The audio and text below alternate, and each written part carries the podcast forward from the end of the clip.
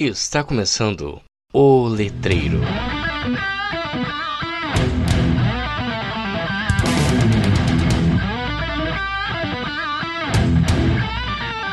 Olá, letreiros, letrados e letrandos, tudo bem com vocês? Meu nome é Victor Dantas e esse é mais um episódio do podcast mais letrado do Brasil. E hoje, novamente, aqui conosco, Hilton Pires, para falarmos um pouquinho mais sobre mangá. Vocês vão relembrar aí da última participação dele, a gente vai dar uma pincelada sobre isso e falando sobre o trabalho de conclusão de curso, né? Muito bem escrito, inclusive que ele produziu aí nesses últimos tempos, mas antes vamos aos nossos recadinhos. Recados do Mural. Se você gosta do nosso trabalho e quer apoiá-lo, baixe o aplicativo PicPay e procure por arroba o Letreiro Podcast, ou siga o link na descrição do episódio. Contamos com três planos, cada um dando direito a um tipo de recompensa diferente. Escolha o seu e nos ajude a manter o podcast mais letrado do Brasil no ar. Siga as redes sociais do Letreiro, estamos no Instagram, como arroba letreiro underline o e também no Facebook com a página O Letreiro. Você também pode entrar em contato conosco através do e-mail letreiro.contato arroba gmail.com. Agradecemos as nossas apoiadoras Laura Barzantero, Marina Chiara Legroski. Sem vocês, nada disso seria possível. Muito obrigado. Hilton, cara, primeiramente, muito obrigado de novo por você ter voltado aqui com a gente. Foi uma coisa já que eu tinha prometido no último episódio, depois a gente gravou que assim que você terminasse o teu TCC você voltaria para comentar um pouco mais sobre a gente, porque você sabe que eu sou suspeito para falar, mas esses trabalhos que pesquisam ou seja um objeto de pesquisa ou um prisma diferente de alguma coisa, eles me chamam a atenção, né? Eles me encantam. Então, queria agradecer aí por ter é, por esse aceite novamente, né? E aquela primeira perguntinha já entrando aí na nossa gravação, no nosso, nosso episódio. Queria saber, cara, você pesquisa então mangás a princípio, né? Através por meio aí da é, linguística do texto, mas como é que surgiu esse teu interesse assim pela pesquisa, cara? O que, que você pode me dizer sobre isso? Bom, primeiramente, imagina, cara, eu quero te agradecer pelo espaço, né, por estar aqui de novo. É sempre um prazer estar aqui, né, conversando sobre sobre os nossos trabalhos e de alguma forma, né, contribuindo aí com a, com a linguística em si. É, e eu quero também saudar aí os nossos letreiros, letrandos e letrados. Bom dia, boa tarde, boa noite para vocês. Não sei que horas vocês estão ouvindo, né? Mas é um prazer estar aqui de novo é, com vocês. E, assim, como surgiu o interesse pela pesquisa? É, não, não sei, né? Talvez vocês esperem, assim, uma resposta grandiosa, mirabolante de minha parte. Mas, não, não, assim, não foi tudo isso, porque eu queria pesquisar mangá. É, todo mundo sabe que o trabalho de conclusão de curso é uma coisa temida, né? Por todo mundo, assim. Todo mundo tem medo do TCC. Acho que o TCC é, nossa, um bicho de sete cabeças, é difícil pra caramba. Bem, não é fácil. Mas é aquilo que eu disse lá no final do, do episódio que eu participei. Eu achava que, assim, se você pesquisasse uma coisa que, que você gosta, se você estudasse sobre essa coisa, essa experiência de confeccionar ali o TCC seria mais assim agradável e menos sofrível, né? Sofrer você vai sofrer de qualquer jeito, não tem não tem meio termo ali, né? Até você escrevendo sobre uma coisa que você gosta, mas fica menos sofrível, né? Então assim, o mangá é uma coisa que, que eu gosto e que eu quis pesquisar por causa disso. Claro, lá no começo da graduação eu já estava pensando mais ou menos assim, nossa, o que eu vou fazer de TCC, o que eu vou pesquisar, Aí eu pensava nisso, pensava assim, pô, vou pesquisar alguma coisa que eu gosto mesmo. Ia pro. pensava em jogo, né? Falava assim, acho que vou fazer um trabalho sobre jogos de videogame, né? Porque eu, eu gosto muito de jogar videogame, né? É, aí depois passou um tempo, eu pensei assim, não, acho que eu vou fazer um trabalho sobre, sobre rap, alguma coisa assim, porque eu gosto bastante de rap também. E até que chegou é, num ponto que eu falei, não, é, comecei a ter aula de Morpho 2 E aí eu gostei bastante de sintaxe, né? E eu falei, não, vou para sintaxe. E aí fiz uma, comecei a fazer uma iniciação científica é, na sintaxe, só que meu, assim não estava indo muito bem, né? Eu senti que eu não estava gostando de pesquisar aquilo, não estava sentindo tanta curiosidade, não estava é, conseguindo progredir também, sabe? Porque eu acho que foi assim uma coisa muito ambiciosa da minha parte, porque a sintaxe é um negócio assim cabeludo de pesquisar, né? Não sei se você concorda comigo, mas tem muito conceito complexo, muito texto, mas vocês têm que buscar, você tem que ler muita coisa mesmo, né? Muita coisa de muitos autores, entender é, muita coisa para que você consiga escrever alguma coisa que seja válido, né? Exatamente, cara. Sintaxe aí, olha. É complicado, assim, bem complicado mesmo. E aí, né, como não estava me fazendo bem, não estava me fazendo tão bem, eu não estava me sentindo muito, muito realizado, eu falei, bom, vamos reformular essas ideias aí, né? E foi aí que, lá no terceiro ano, né, com o processo de TCC batendo na porta, porque a gente tinha que, na UEPG, né, começar ali a escrita do TCC é, em meados da metade do terceiro ano, né? Que no novo currículo é assim, né? E aí o processo estava batendo na porta, tal, tal, tal. E eis que né, a professora Renata falou assim: não, é, vocês têm que fazer um artigo para a disciplina de texto e discurso, é, aplicando algum dos é, conceitos que nós aprendemos aqui na aula. Aí, beleza, eu lá, pensando, nossa, sobre o que, que eu posso fazer esse artigo? E foi aí que pensei, pô, acho que eu vou fazer alguma coisa relacionada ao mangá, né? Vamos ver o que, que vai dar e tal. Aí eu achei. Aí que saiu aquele trabalho sobre o Death Note, né? Que eu recomendo que o pessoal escute aí, se quiser saber mais e tal. Mas foi esse trabalho assim que foi primordial para eu querer pesquisar mais mangá, né? Porque quando eu fiz esse trabalho e, e eu vi que, que a por exemplo, a, a, professora Renata, os colegas de sala, eles aprovaram bastante, gostaram bastante do trabalho, aquilo fez sentido para eles, e foi algo legal que eles de ouvir. Eu falei, eu acho que dá para pesquisar o mangá, eu acho que dá para fazer um TCC sobre o mangá.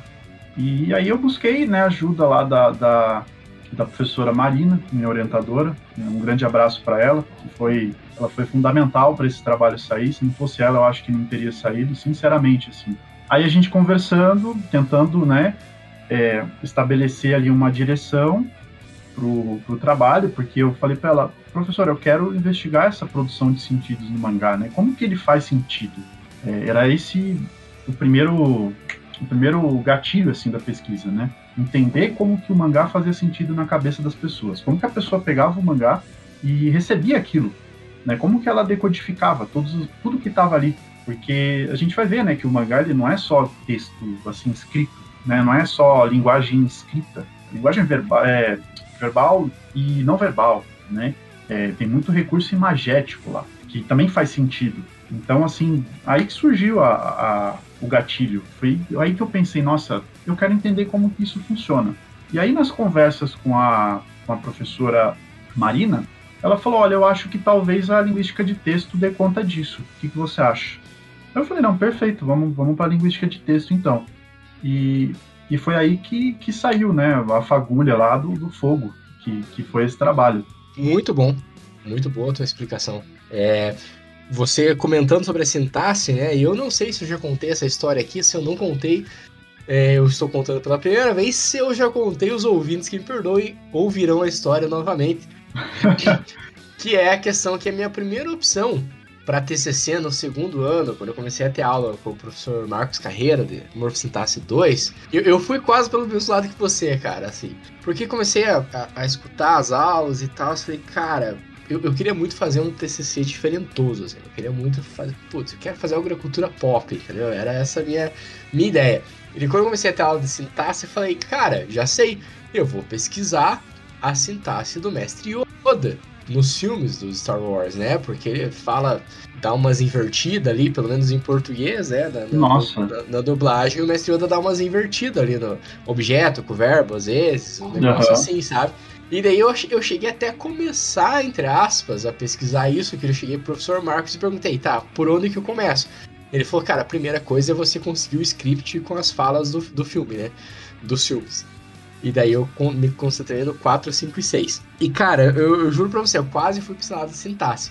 Eu só não fui pro lado de sintaxe porque eu, eu senti mais ou menos o mesmo que você, sabe? Eu acho que eu não contribuiria pra sintaxe da forma satisfatória o suficiente é, ali, por exemplo, quando eu, quando eu fui para sociolinguística. Quando eu fui para sociolinguística, eu me encontrei assim e falei, tá, é isso que eu quero, é isso aqui que eu achei legal fazer. Mas eu quase fui também para esse lado da sintaxe, que é um lado assim que, olha, eu tiro o chapéu para quem domina, para quem é, pesquisa nessa área, porque, cara, eu acho, assim, para mim, uma área extremamente trabalhosa, assim, de você ingressar, sabe? E, assim, pelo menos para mim, é, foi fascinante, né? Foi fascinante estudar sintaxe no segundo ano. É, eu acho que ela é uma área tão forte assim que não tem meio termo, cara. Ou você ama a sintaxe, porque você né, consegue estudar, entender e vai bem, né? E você uhum. pensa, pô, eu acho que eu vou fazer um trabalho sobre isso. Ou você odeia a sintaxe. É, ou você ama ou você odeia. Eu acho que é, não tem meio termo mesmo. Né? Na, na sintaxe é uma área bem fascinante. É, eu não me sinto mal de modo algum, né, por não ter é, seguido ali com a, com a sintaxe. Eu acho que a sintaxe ela deu uma, uma contribuição muito boa também, inclusive, para que eu conseguisse estudar é, a linguística de texto, né, análise do discurso também, que eu estou meio que flertando com essas duas áreas, porque para mim são duas áreas maravilhosas. Uhum. Eu adorei estudar análise do discurso naquele trabalho com a com a professora Renata, né, falar sobre o Death Note, enfim. Mas eu também adorei estudar linguística de texto aqui. Eu queria muito fazer com que esse trabalho, né, com que o mangá coubesse ali dentro do escopo da, da linguística de texto. Então eu tô meio que aí entre as duas áreas, né? Que nem o Matrix lá que tá na moda. Não sei se eu escolho a pílula azul ou a pílula vermelha. Né? É, exatamente. Real, realmente não, não sei, mas eu acho que eu tenho fé que eu vou escolher a, o melhor caminho, né? Ah, com certeza, cara. E assim, eu também buscava, assim como você, eu também buscava oferecer algo de interessante, de, de inovador, né, para a comunidade científica, né, para o pessoal, porque, sei lá, eu não quero só presunçoso, né, mas assim, tem muito trabalho, muito trabalho parecido, né, muito trabalho igual, é, muito trabalho assim que está investigando a mesma coisa, sobre áreas diferentes, então você tem anos e anos aí de publicações científicas é, que investigam talvez o, os mesmos fenômenos, né, as mesmas coisas, mas tem tanta coisa aí para ser pesquisado, né, tanta coisa aí que também precisa ser entendido e que talvez a ciência, né, pudesse se ocupar dessas coisas. E eu pensei, por que não eu, né, me ocupar de uma coisa que é, na nossa área seja talvez pouco pouco estudado, né? Eu vou volto a bater na tecla de que eu fui lá num, num uh, congresso né, que teve na USP, porque todo ano eles fazem é, a jornada de, de estudos em histórias em quadrinhos. acho que não é mais, acho que é esse nome ou não, não me lembro agora, né? Mas é um evento internacional que o objeto de estudos é o, são as histórias em quadrinhos. Né? Então tem HQ, tem mangá, tem tudo lá. Só que aí você vai lá, é um grande encontro de diversas áreas. Então, assim, diversos, teó diversos é, teóricos de diversas áreas vão lá e estudam mangá, estudam quadrinho, né? Então, assim, eu tava lá, eu tava vendo vários trabalhos surgirem, assim, e eu acho que eu vi um trabalho só que envolvia linguística, cara. Um trabalho só. É, cara. De todos. Até peguei o trabalho desse rapaz, eu até citei ele na minha, no meu TCC, porque eu achei o trabalho dele brilhante, assim, uma tese de mestrado lá, tese não, é dissertação, perdão, né? E eu até citei ele lá, é Rafael Schwab é o nome dele, e assim eu falei, não, acho que tá aí, eu vou estudar mangá e, e linguística, vou ver se o vou ver aonde que o mangá cabe na linguística. E aí, meu, o resto é história, né? Aí a gente entra lá de novo naquele negócio que eu falei, que eu procurei a Marina, e aí o trabalho é, acabou saindo aí aos trancos e barrancos, porque a gente sabe que 2020 não foi um ano nada amistoso. Não mesmo. Né? Então foi, foi assim que surgiu, o, o trabalho assim que saiu, né? Muito bom, muito bom. E eu acho interessante que aqui no teu trabalho você faz uma diferenciação muito pertinente entre é, gibi, HQ e mangá. Né? Inclusive adorei o título, né? Gibi, HQ e mangá. É tudo igual? E aí, Hilton, essa é a pergunta que eu te faço, cara. É tudo igual? Olha, cara, assim, é e não é. é e não é. Porque, vamos lá, né? Como, como, que, como que surgiu essa, essa necessidade que eu vi de diferenciar esses termos, né?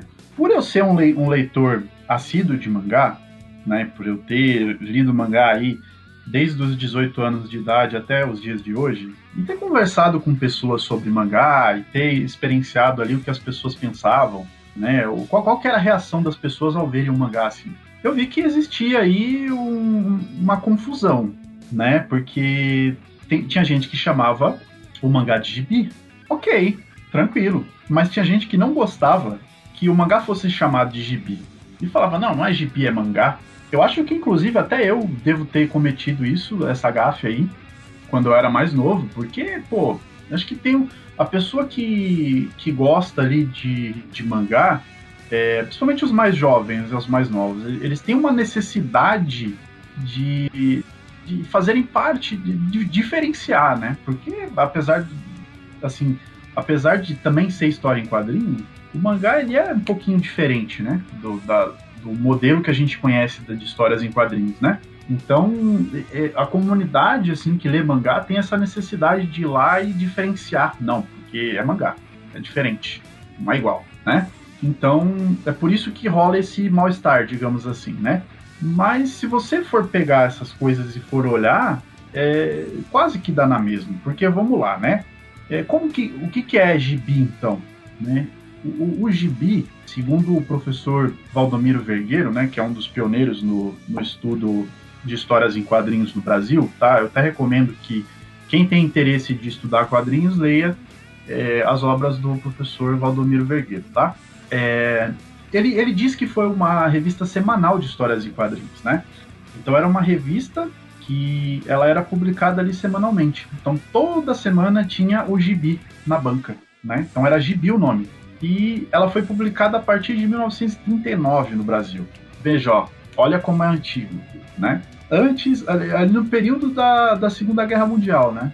1939, por aí, né? Uhum. E a popularidade do gibi foi assim imensa, foi tanta que naquela época a palavra gibi virou sinônimo de história em quadrinhos, né? Então, ah, o que, que você gosta de ler? Ah, eu gosto de ler gibi, né? Porque é aquilo, tava escrito gibi na capa, mano, entendeu?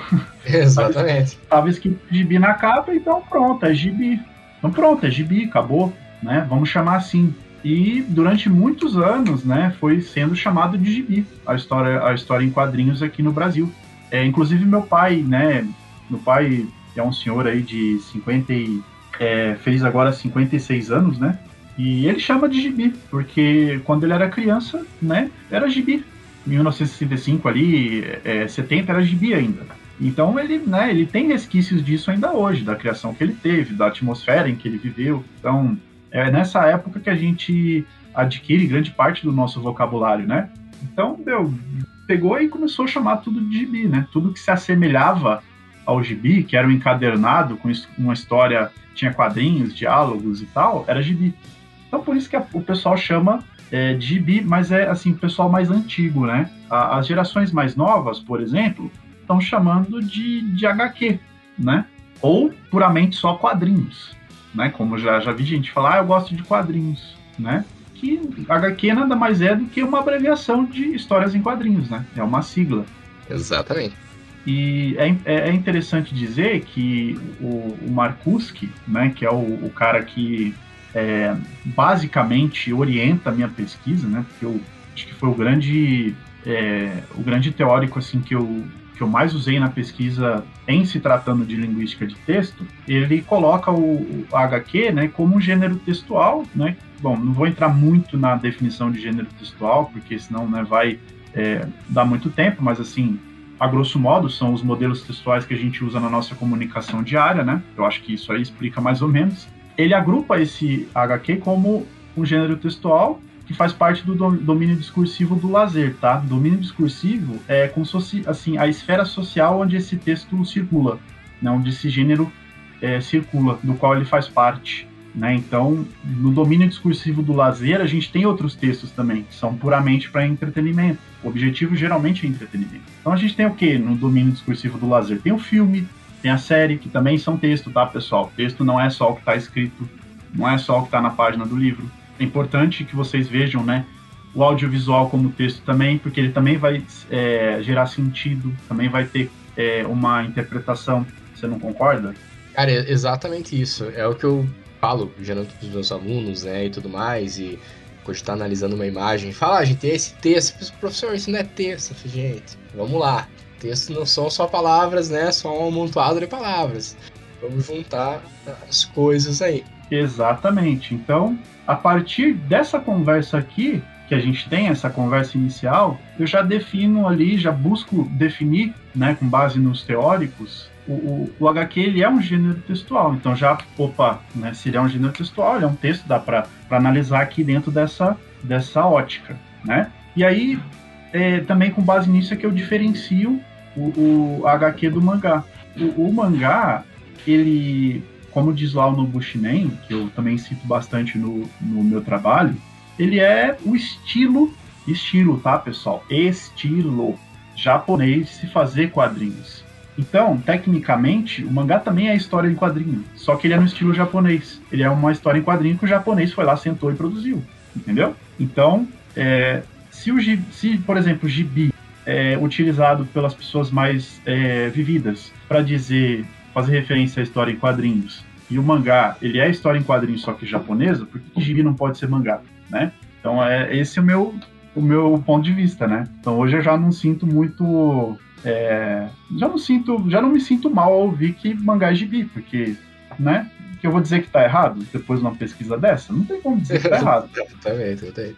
E, cara, é muito isso. E o mais interessante aqui é que eu consigo, que eu já vou puxando as coisas para minha área, né?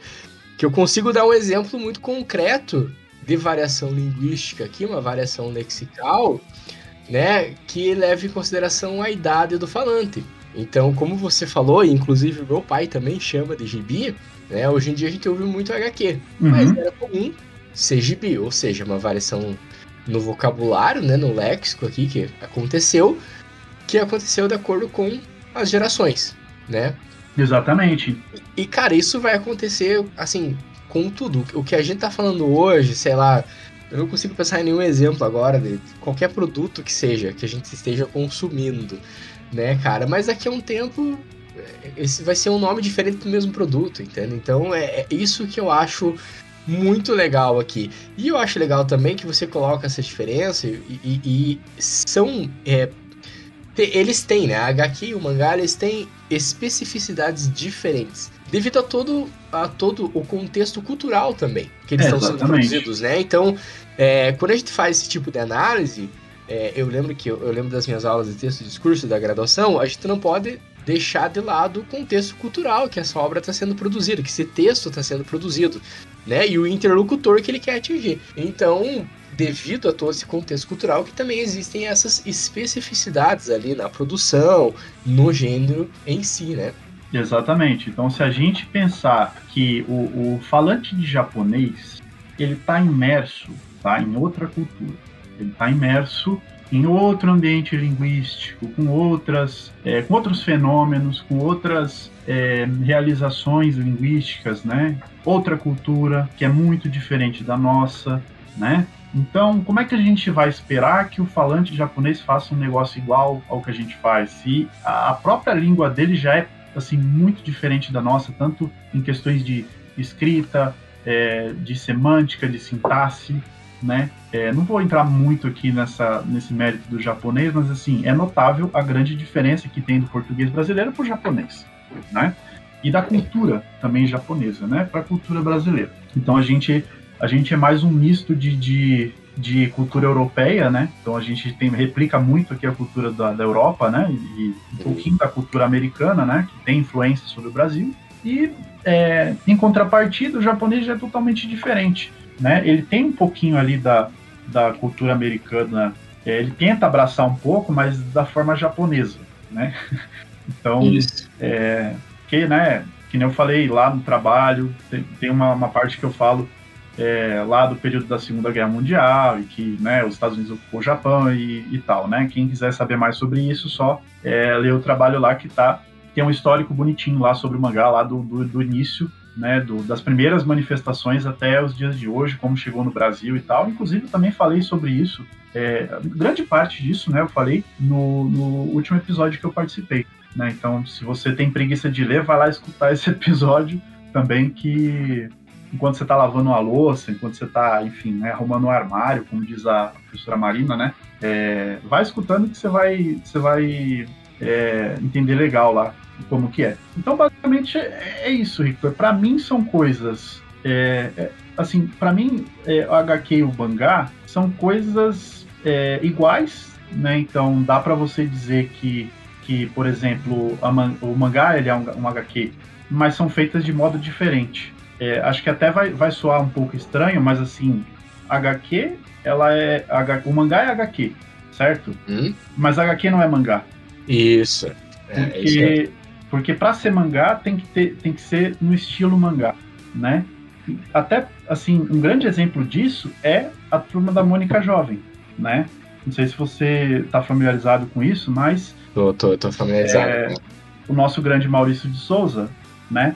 ele percebeu é, a influência ali, o barulho que o mangá estava fazendo entre os jovens, né? E aí uhum. ele, ele propôs uma, uma espécie de uma atualização da Turma da Mônica, né? Então ele pegou os mesmos personagens da Turma da Mônica, desenhou ali no estilo mangá, né? Então você pode ver que a estética da Turma da, da Mônica é bem parecida com o mangá. Então você tem aquele, aqueles olhos é, maior, maiores um pouco, né? É, tem todo um estilo ali de desenho muito parecido com o mangá. Mas aquilo ali não, não chega a ser o mangá, é, é, um mangá mesmo. Ele é o mangá brasileiro, entendeu? Então existe o mangá brasileiro.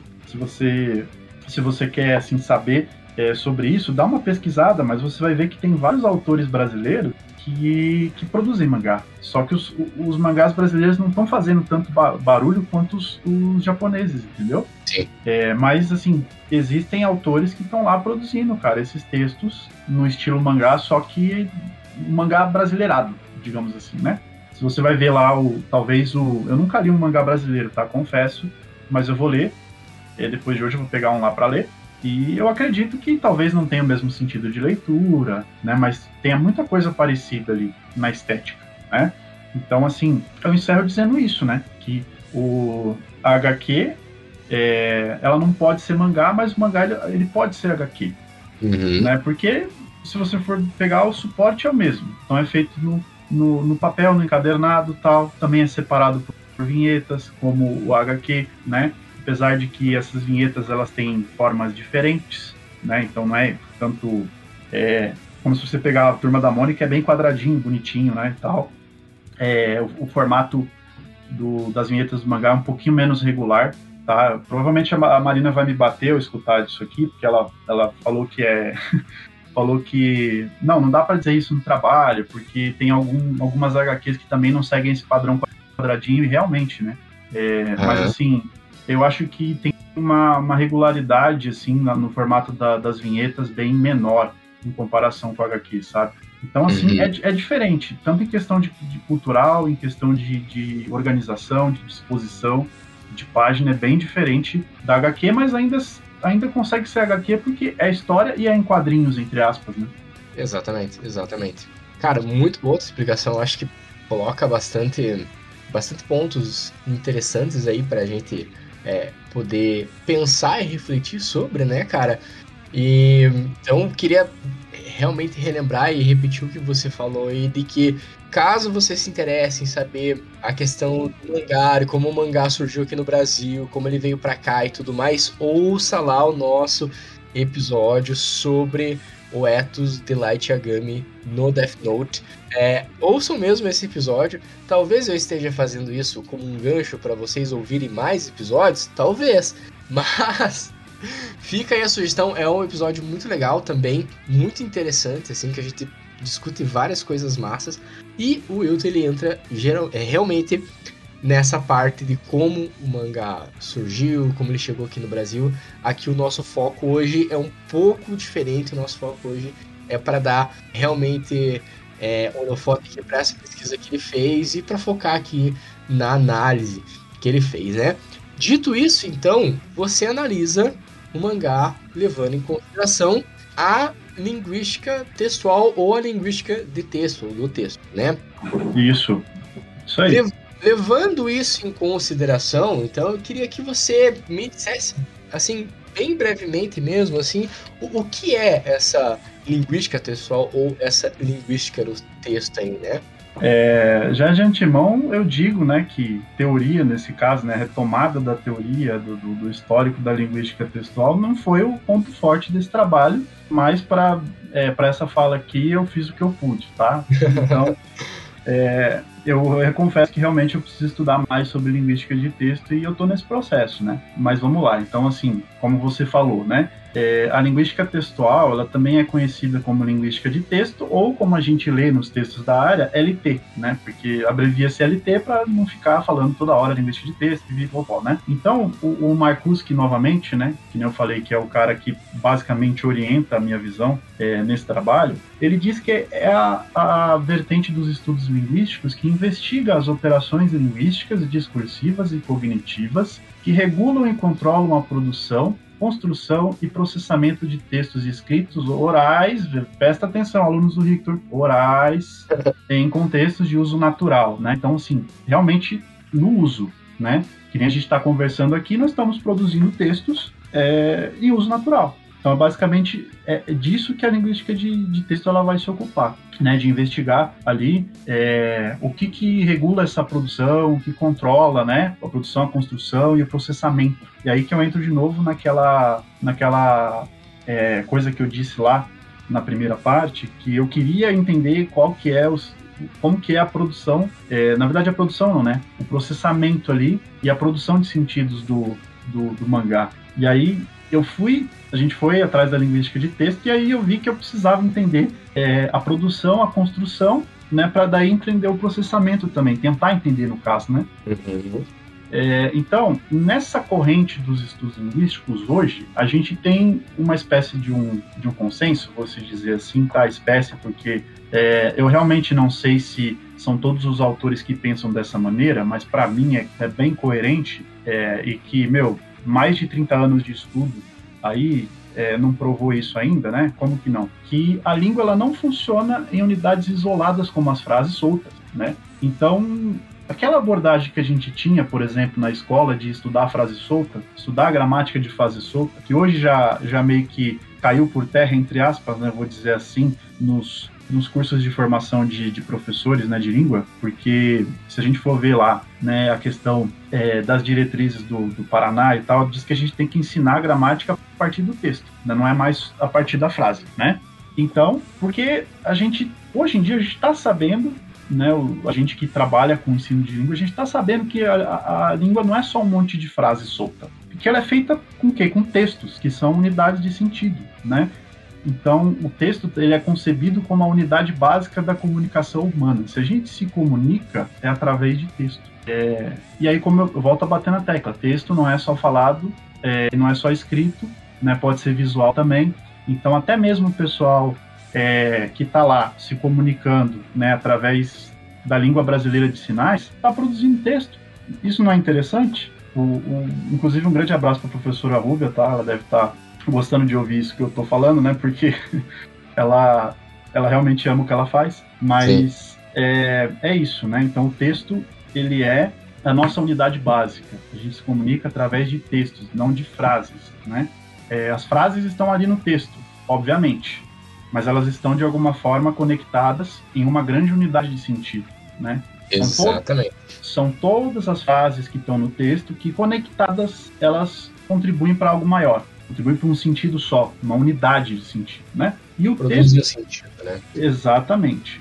É, é tudo ali engendrado, como, é, conectado que produz sentido. E a linguística de texto, assim, ela nem sempre foi assim, tá? Ela nem sempre foi, é, teve essa concepção que tem hoje em dia, né? A gente vai chegar lá. Então ela surgiu em meados dos anos 60 na Alemanha, tá? É, que nem dizem lá a, a Koch e o Elias, né? Que são dois autores bem é, conceituados aí da LT, né? Então, antes da LT, ou ali no comecinho da LT, né, os estudos linguísticos, eles eram resumidos à frase, né? Então, se você for pegar lá as, as duas grandes correntes da linguística, que foram é, é, as fundadoras, digamos assim, né, Victor? Porque eu não vou dizer que elas são as duas únicas grandes, porque, meu, a sociolinguística está aí, né, a análise do discurso está aí também, é, mas o estruturalismo, né, do, hum. do, do Saussure e o gerativismo do Chomsky, né, eles, é, os estudos linguísticos, eles eram resumidos à frase, então só se estudava a frase, e como frases soltas, né, assim, iam se estudando as frases soltas. Então, quem estudou gramática gerativa sabe que a gente olha para os fenômenos dentro da, das frases, né? Das sentenças, né? Então, por exemplo, a, por exemplo, ali nessa época, a, a sentença, como eles chamam, era considerada a unidade mais alta, né? E aí é, viu-se que essa abordagem ela não dava conta de alguns fenômenos, de alguns outros fenômenos, né? Como a referenciação, por exemplo, que acontece dentro dos textos, tal, e aí que surgiu né, essa fagulha aí de, de passando a um fogo maior, que é observar o texto de uma forma diferente, né? Observar a língua de uma forma diferente. E aí que a gente entra nas, nas três fases né, da linguística de texto, que ela passou por três períodos, tá? Na verdade, passou por dois e a gente está no último, de 1980 até hoje, tá? Então teve ali é, o período da análise transfrástica, né, que era uma observação da frase para o texto. Então veja, eles pararam de observar só a, a frase, né, a frase para a frase, né, só o que está sendo dito ali na frase, e passaram a observar da frase para o texto, né, qual que era a contribuição dela no texto, né. Então, é, nessa fase eles tentavam investigar a relação entre os sentidos, né, de uma frase para outra. E eles tentaram estudar então os fenômenos como correferenciação, pronominalização, sequenciação, definitivação concordância verbal, etc. Né? Eram algumas coisas que promoviam ali as conexões entre as, as sentenças dentro do texto, né?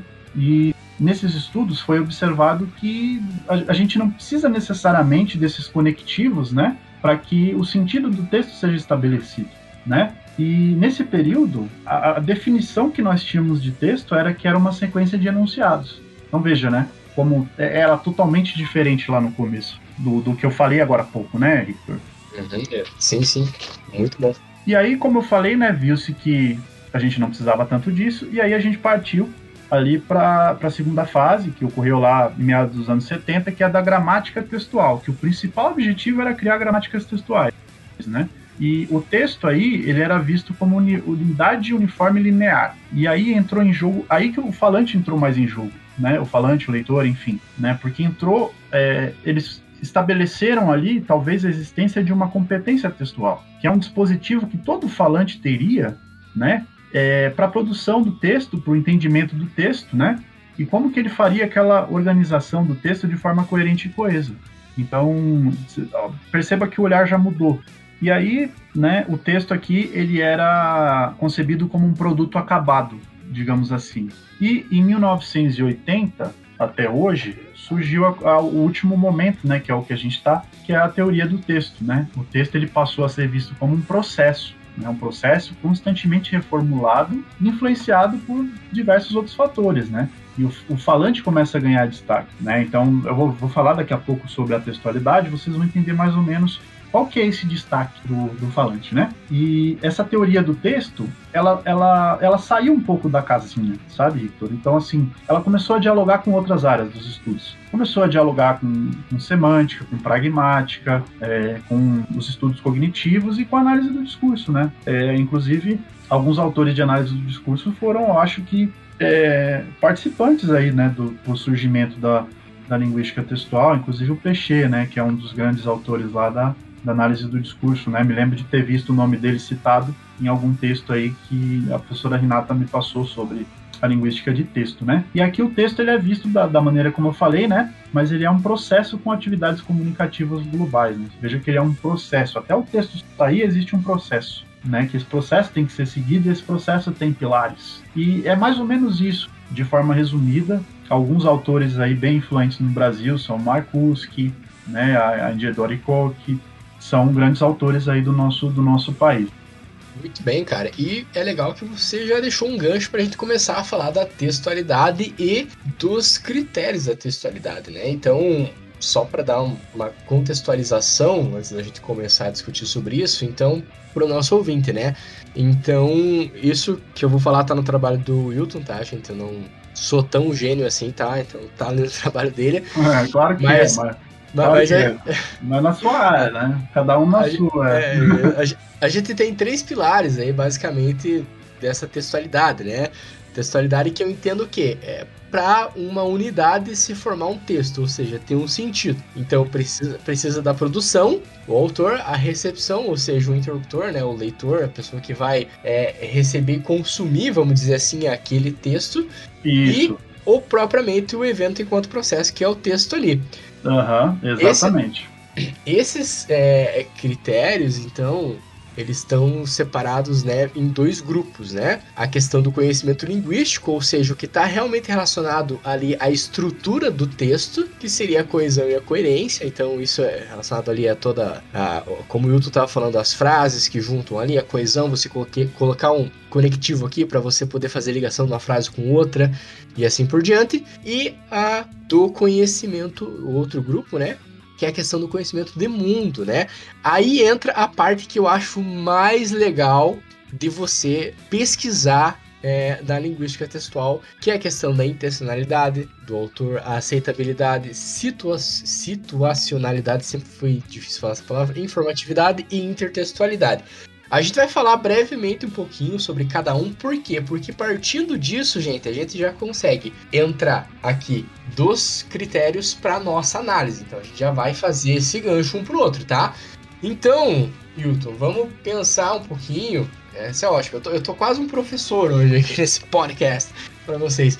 Tá pensando, pensando um pouquinho sobre a coesão, o que, que você pode dizer pra gente sobre a, a coesão e a coerência, na verdade, né? Porque elas estão bem conectadas uma à outra. Inclusive, quando eu, eu estudei isso na graduação, a gente estudou elas meio juntas, assim. É, deixa eu voltar um pouquinho na questão da textualidade, que é o seguinte, tá? É, é, o resultado, como você disse, é o resultado final do processo de textualização, né? Uhum. Então, é os, é, os pilares realmente né, são autor, leitor e o texto, né? Então, se o autor ele produziu o texto e o leitor leu o texto e fez sentido, textualizou. Show, textualizou. É isso aí que é a textualidade. Né? Hashtag né? textualizou, né? Hashtag textualizou. vou lançar essa lá no, no, no, Twitter, né? Lança lá, gente. Depois que vocês ouvirem esse episódio, lá, é. lança lá, hashtag textualizou. Vamos lá. Hashtag textualizei. Então vamos lá. é, esses critérios, tá? Antes de falar sobre eles, é importante ressaltar que o Marcuski me disse ali no livro que esses critérios eles, eles não são leis de boa formação textual. Uhum. Então, assim, não são eles que determinam se um texto é bom ou se é ruim, mas eles são é, critérios de facilitação do acesso à construção dos sentidos, tá?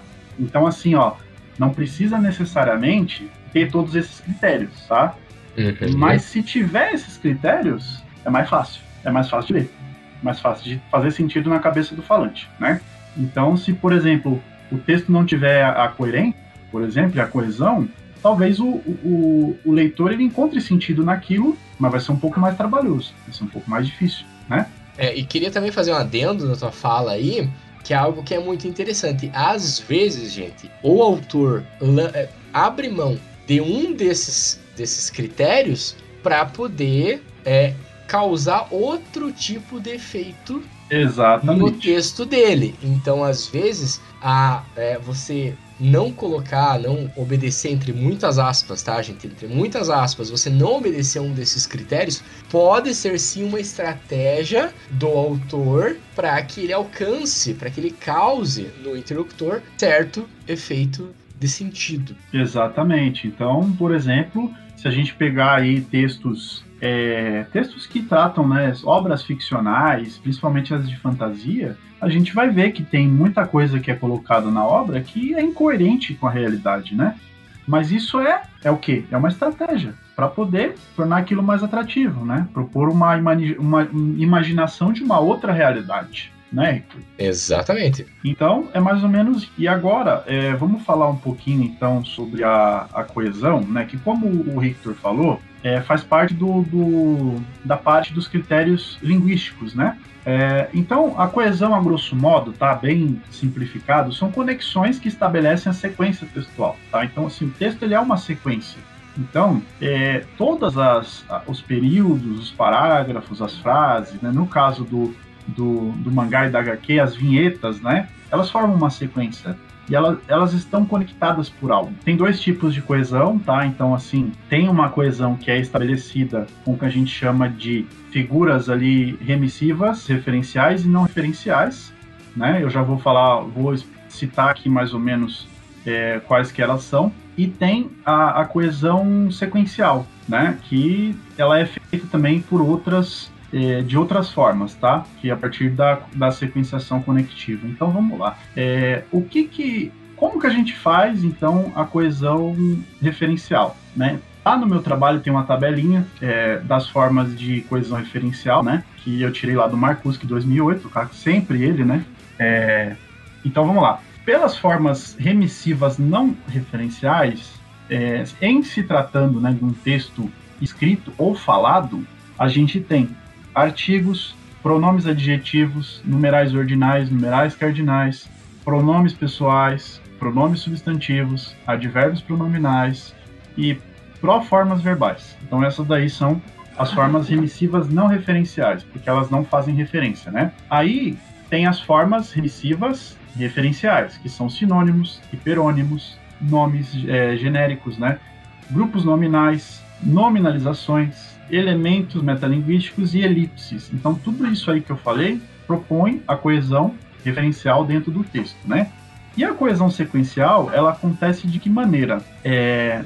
Então, a gente tem aí uma separação, né? Tem a sequenciação parafrástica, né? Que diz respeito ali à repetição lexical. Então, se você, dependendo, é, você repetindo é, uma palavra em uma sequência de frases, você está de uma forma conectando uma frase à outra, né? Aí paralelismos, paráfrases, né?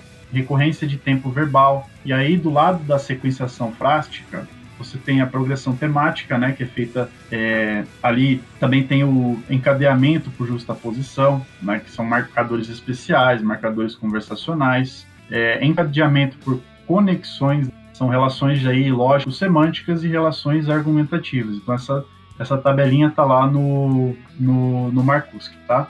Então, a, a, coesão é isso, né? São a, as coisas que estabelecem ali essa conexão entre o texto, que conecta é, uma, uma frase a outra, um quadrinho a outro, né? Basicamente é isso daí. Não dá para entrar muito nessa questão, senão a gente vai ficar horas aqui. Exatamente, exatamente. Muito bem, então, a coesão, como você falou ali, ele basicamente trata da fluidez do texto, né? Você vai, né, aquele texto que tem ali os conectivos para você poder entender, que usa sinônimos para não ficar repetindo a mesma palavra sempre e assim por diante, certo? É, gente, assim, como o Wilton falou, a gente não tá entrando em grandes detalhes aqui, porque senão esse episódio vai ter 5 horas, né? E aí a gente fica aqui horas e horas conversando. Então agora a gente vai tratar um pouquinho sobre a questão da coerência. Como eu falei para vocês. Geralmente esses dois critérios são estudados, analisados, enfim, de forma conjunta. Geralmente, quando, por exemplo, eu em vários textos eu vi a questão de coesão e coerência, coesão e coerência, era sempre assim. Justamente por fazerem parte ali do grupo é, linguístico, né?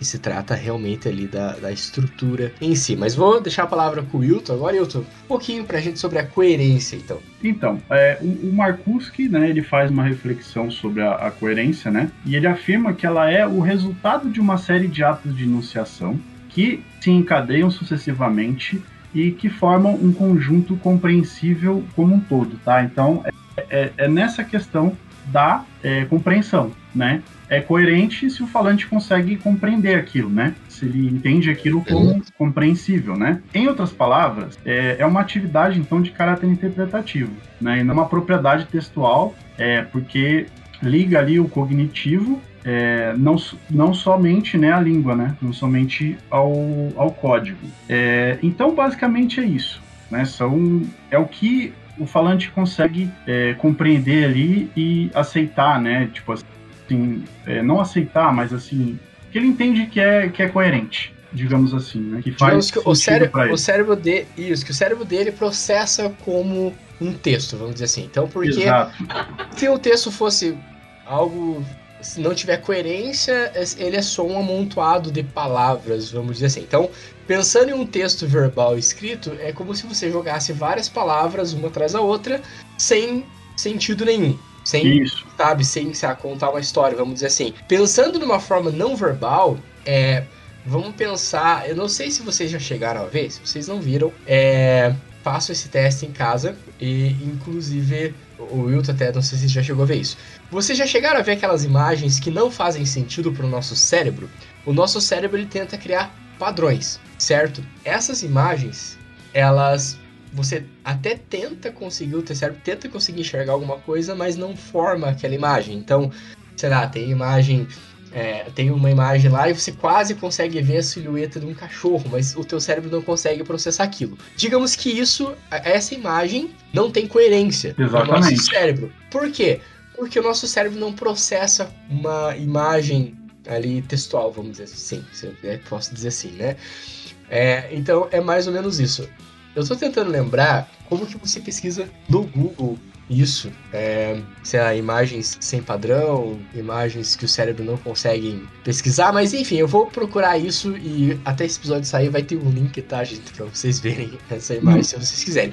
Mas, assim, trocando em miúdos, fazendo um resumo bem grande e bem superficial do que o Ito falou, é basicamente isso. É como se você jogasse um monte de palavras ali, mas elas não produzissem um sentido no final pro teu processamento cognitivo. Exatamente. Então, é, é basicamente isso, né? A, uhum. a coerência, ela é esse negócio de, de você processar o sentido, disso fazer sentido, é, fazer sentido, né, para você, né? O que a gente Exatamente. diz que é, o que diz que é, por exemplo, é incoerente é quando uma pessoa fala uma coisa, mas na outra, na outra fase ela desmente essa coisa, uhum. né? É, por exemplo, que a gente estava falando que ah, os autores podem usar ali a, a falta de coerência para tentar fazer sentido. É mais ou menos é mais ou menos o que eu disse lá em cima. Que, que, o, o, o gibi, é, gibi, o mangá e, e HQ são e não são a mesma coisa. Entendeu? Tipo, não sou um pouco incoerente que eu estou falando, mas uhum. depois eu explico e aí dá para ver, né? Que é realmente tem uma relação ali de, de, de aí não é. Exatamente, exatamente. E aí então, é, tão trabalhados esses dois é, grupos linguísticos, é, a gente entra na questão do conhecimento de mundo, que uhum. é aquilo então que a gente começa, que para mim, pelo menos, começa a se tornar muito, muito, muito legal de se discutir. E esses critérios, então, a gente começa pela intencionalidade, né? Uhum. É, então eu vou, vou, passar a palavra pro Wilton, então, para falar sobre isso. E eu vou fazendo alguns adendos aí, né? Porque eu, como eu falei, essa é a parte que eu gosto muito, então a gente vai acabar. Isso aí, é, a é, intenção... ficando bom tempo por isso. A intenção é fazer as coisas aqui de uma maneira mais dialogada, né? Nada de, de monopólio da palavra, né? nem de monólogo, né? Então, vamos lá, intencionalidade, né? O, o Marcus que ele explica que esse critério ele é, ele é centrado no, no produtor do texto, né? Ou seja, o autor. E ele é um critério que considera a intenção desse autor como relevante para textualizar, para que a gente tenha a textualização, né? É, então, assim, os atos de fala, os enunciados e os textos, eles são produzidos com um objetivo. Então, a grosso modo, quer se passar uma mensagem, uhum. quer se criar algum sentido. E esse sentido, ele deve ser captado pelo leitor, certo? Exatamente. Então, é, por exemplo, lá, tem uma hora que o Marcus que ele cita lá o, o o Bel Grande, né, que é um também dos grandes autores da, da linguística de texto, e ele explica uhum. que quando a gente tenta fazer determinado texto ter coesão e coerência, é, a gente considera o que o autor intencionava e como nós aceitamos o resultado. Exatamente. Então, e, e, e é difícil, né, identificar isso daí, porque não se sabe exatamente o que observar, né? Uhum. Mas se a gente observar pelo plano global, né, do texto ali nos processos de, de, produtor, de produtores de, a intencionalidade, né, abre aspas, né, isso aqui é uma citação do, do Marcus, diz respeito ao que os produtores do texto pretendiam, tinham em mente ou queriam que eu fizesse com aquilo, né, que eu, eu enquanto leitor pegasse, lesse e fizesse com aquilo. Aí eu vou já fazer um gancho para o próximo, que é, que é a aceitabilidade, né? Já a aceitabilidade, né, diferenciando os dois, tá? Diz respeito a como eu reajo e como eu aceito aquilo né? Como que eu considero, como que eu me engajo nas intenções pretendidas. Então, a grosso modo, é isso. Se o Wilton me permite fazer um exemplo aqui, bem claro. tosco, bem tosco claro. mesmo com relação a isso, mas que é um exemplo que eu acho que trata bem da intencionalidade e da aceitabilidade, que são dois critérios que estão basicamente conectados. Né? Então, intencionalidade, o que eu, como produtor do texto, pretendia ou pretendo com aquele texto, e aceitabilidade, o que o meu leitor, o interlocutor, aquela pessoa que está consumindo o meu texto, como aquela pessoa reage, né? Que a gente entra na parte de atitudes, que é uma parte que eu gosto bastante, que eu estudo, inclusive, que também é bem legal, que eu acho que dá pra gente entrar nessa parte. Uhum. Então, vamos imaginar lá que você aí é um rapaz solteiro, né? Você é um rapaz aí, né? Não você que eu digo, você ouvinte, tá? Você ouvinte, você moça ou rapaz, tá? Isso. E você entrou no aplicativo de encontros, né? Pela baixou o aplicativo no celular ali, né? Que não está nos pagando, então desculpa aí. Não. Né? Que somos nós também, mas enfim. Paga, é... paga, paga nós aí que a gente faz o merchan. Aí entrou lá, você fez a tua, a tua descrição, colocou as tuas fotos até as fotos que você coloca já são texto, como a gente já tratou aqui. Então você está colocando uma foto que geralmente você se julga, você julga que você está bonito, que você está bonito, ou em algum lugar que você gosta muito, ou até foto de um objeto que te descreva bem, certo? Uhum. Bota uma foto sua com gato, bota Isso. uma foto sua. Bota uma foto sua lá na Torre Eiffel. Exatamente, né? exatamente. e aí você faz a tua bio né? Faz a tua descrição ali embaixo. E na descrição, você, sei lá, você escreve a descrição e no final você coloca hashtag fora Bolsonaro, por exemplo. É, claro. Qual que é a tua intenção é? A tua intenção é filtrar, é fazer um filtro. Opa, pessoas que apoiam é, né, esse genocídio eu tentei usar as palavras do Teco. Pessoas que apoiam ele não são bem-vindas aqui. Por favor, não curta, né? Não curta o meu perfil. Exatamente, você se posiciona. Isso. É uma intenção. Exatamente, essa é a intencionalidade. Aceitabilidade. Aí você tá lá, né?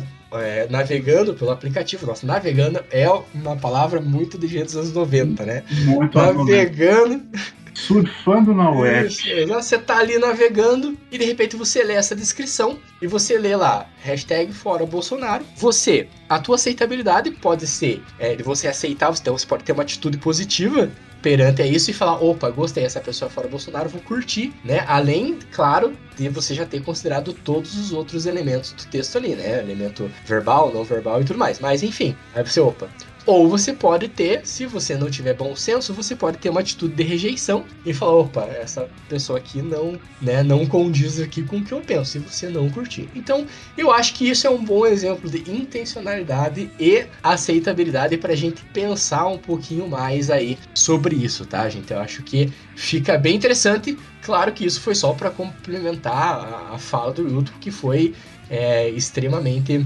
explicativa e muito boa aí para vocês entenderem. E claro, volta a ressaltar sempre aqui nesse podcast, gente. É um conjunto, é o episódio junto com o trabalho. Então, por favor, além de ouvir esse episódio, leiam também o trabalho. Porque vocês vão ver que uma coisa complementa a outra e enriquece muito mais a tua experiência, tá?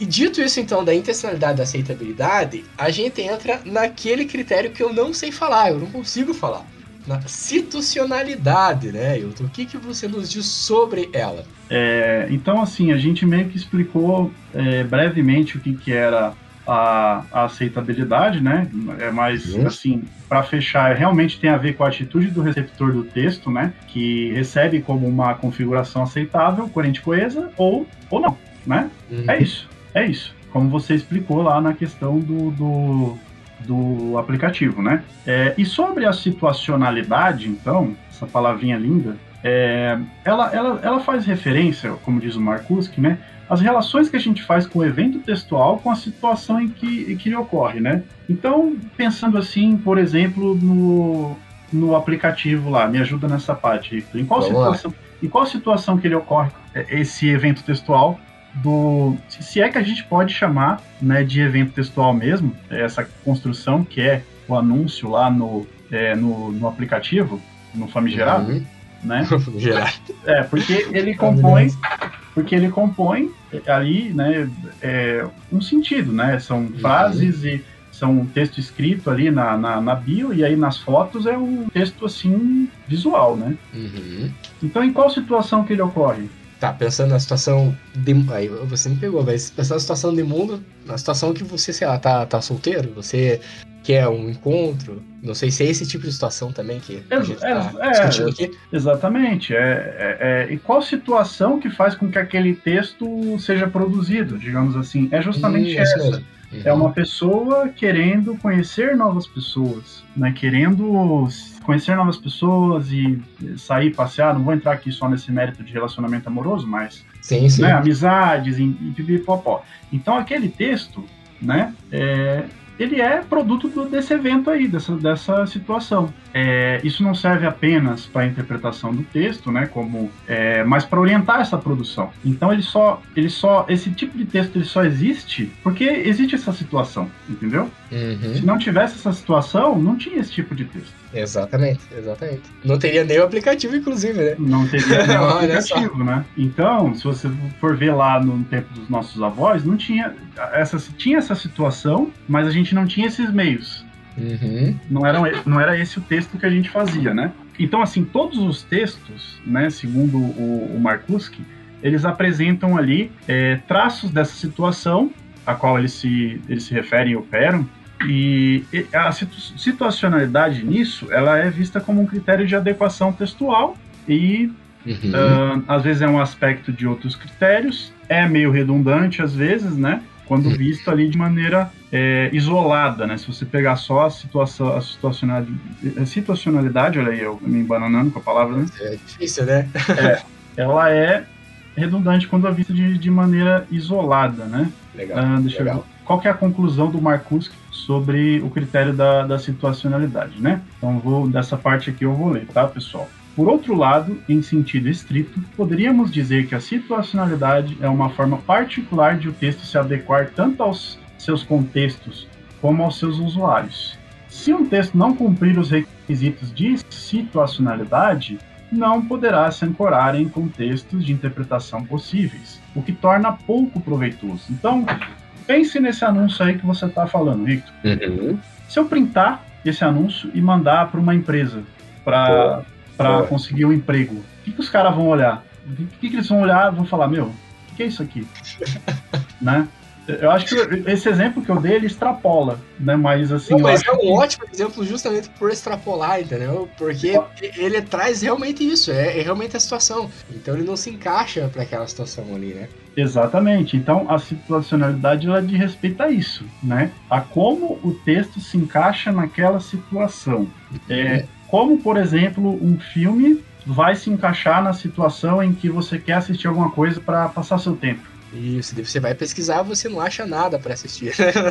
é, vai lá na Netflix, fica lá, vendo o catálogo horas e horas, não coloca nada. E como um texto acadêmico, por exemplo, né, como o, o, sei lá, o artigo, ele preenche essa, essa situação em que a pessoa, sei lá, quer saber mais sobre o fenômeno referenciação, por exemplo. Uhum.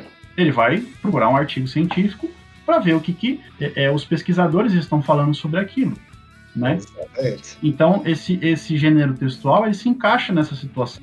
Muito bem. Cara, eu tô amando essa conversa. Sim, eu tô amando esses exemplos que a gente tá dando. Tá muito legal. E, cara, se eu vou lá na minha bio, então, desse aplicativo, e coloco, sei lá, uma citação assim de Carlos Drummond de Andrade, por exemplo. Vou Ou... lá, uma citação de Drummond, entre aspas, assim, que eu quero, né, causar. Eu quero causar uma boa impressão, eu quero mostrar que eu sou, né, eu sou culto, eu sou um cara aí que é, uhum. aprecia literatura, né? A gente tem um critério para isso também, né? Uhum. A gente, aí a gente começa a falar da intertextualidade, que é essa relação dos de alguns é, do nosso texto que está sendo produzido com outros textos, né? Exatamente. Então, a intertextualidade né, é uma palavra um pouquinho complicada como a outra, mas não tanto. Né? É. Ela contempla essas relações né, entre, entre textos, sejam explícitas ou implícitas. Né? Então, eu vou dar um exemplo aqui. Tá? É, você acabou de, de, de, dar um exemplo, né, que você foi lá na sua bio do Famigerado e colocou uma citação do Carlos Drummond de Andrade. Ou você quer ser mais erudito ainda, botou lá um Camões, né? Botou lá, amor é fogo que blá blá blá, blá né? Vamos supor. Uhum.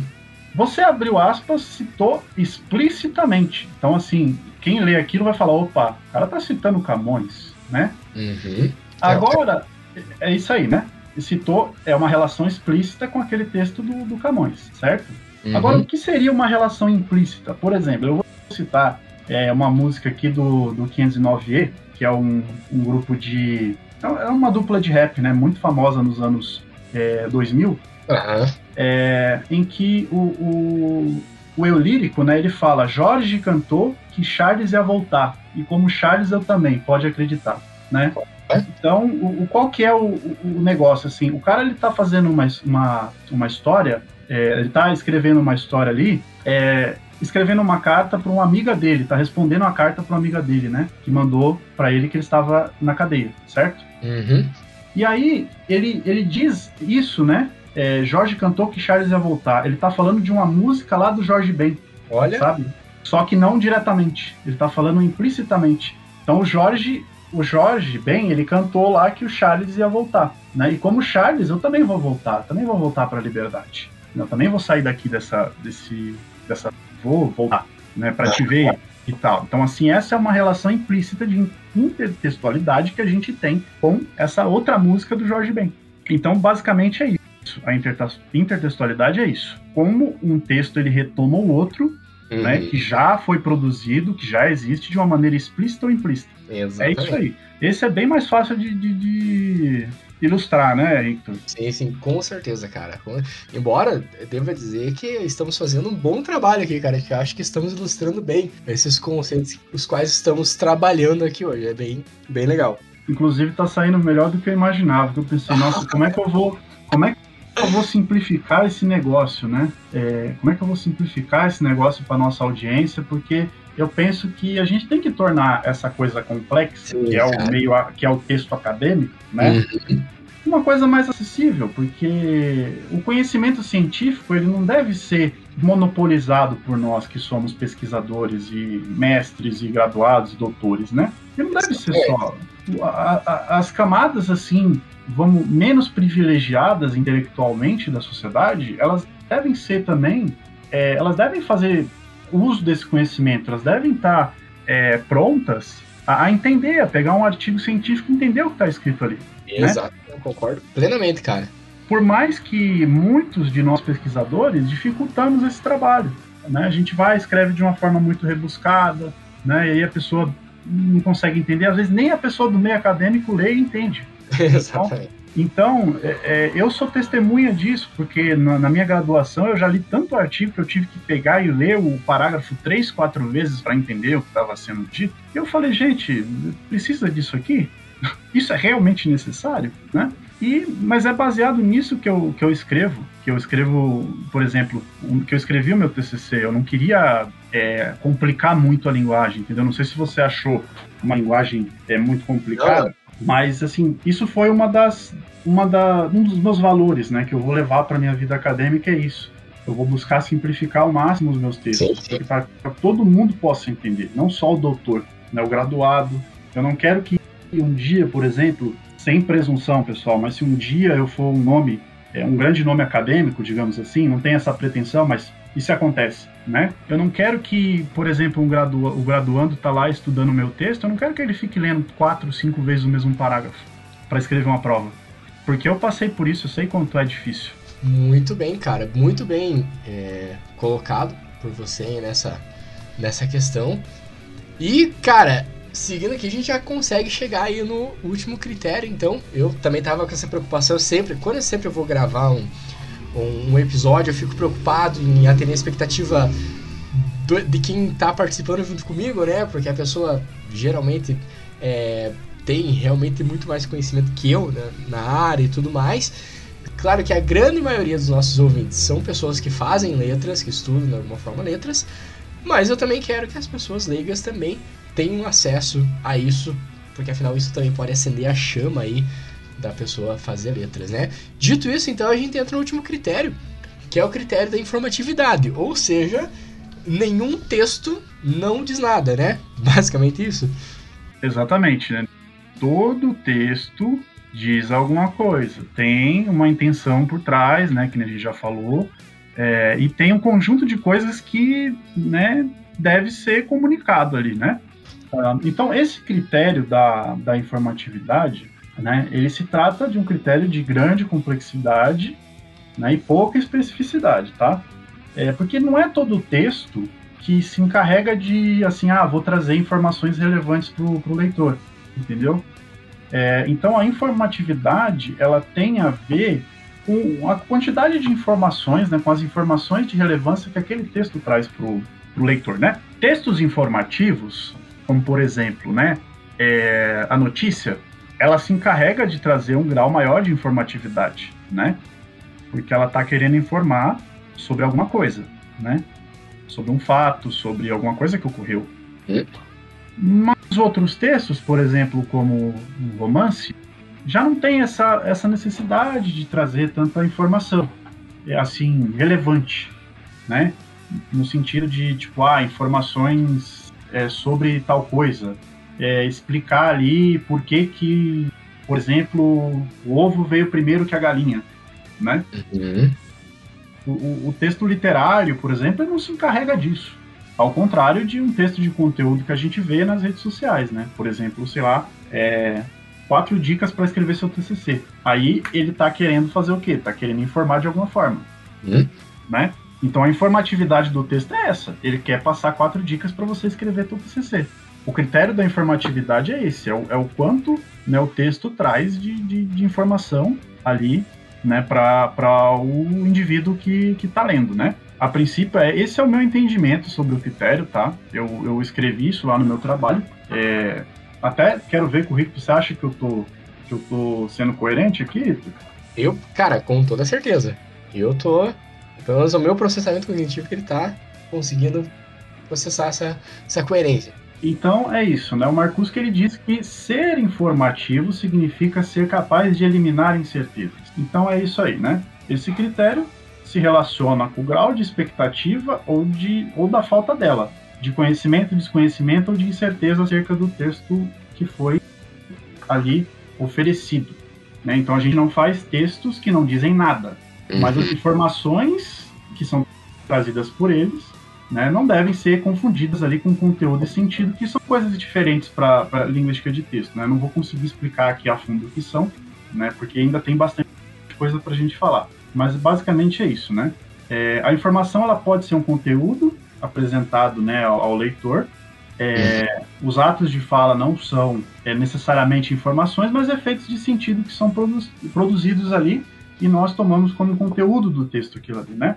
Uhum. Então, basicamente, é isso daí, tá, gente? É, é o grau de informações que traz o, e, e, sei lá, acho que não tem muito que bater nessa tecla, né? Bem simples mesmo. Muito bem, gente. Então, trabalhados esses, né, trazidos aqui, esses critérios e dito um pouquinho para vocês sobre o referencial teórico desse trabalho, a gente entra agora propriamente na análise, né, dos mangás, que o Wilton faz uma análise muito boa e ele destrincha muito bem. Então agora a gente vai discutir sobre essa análise.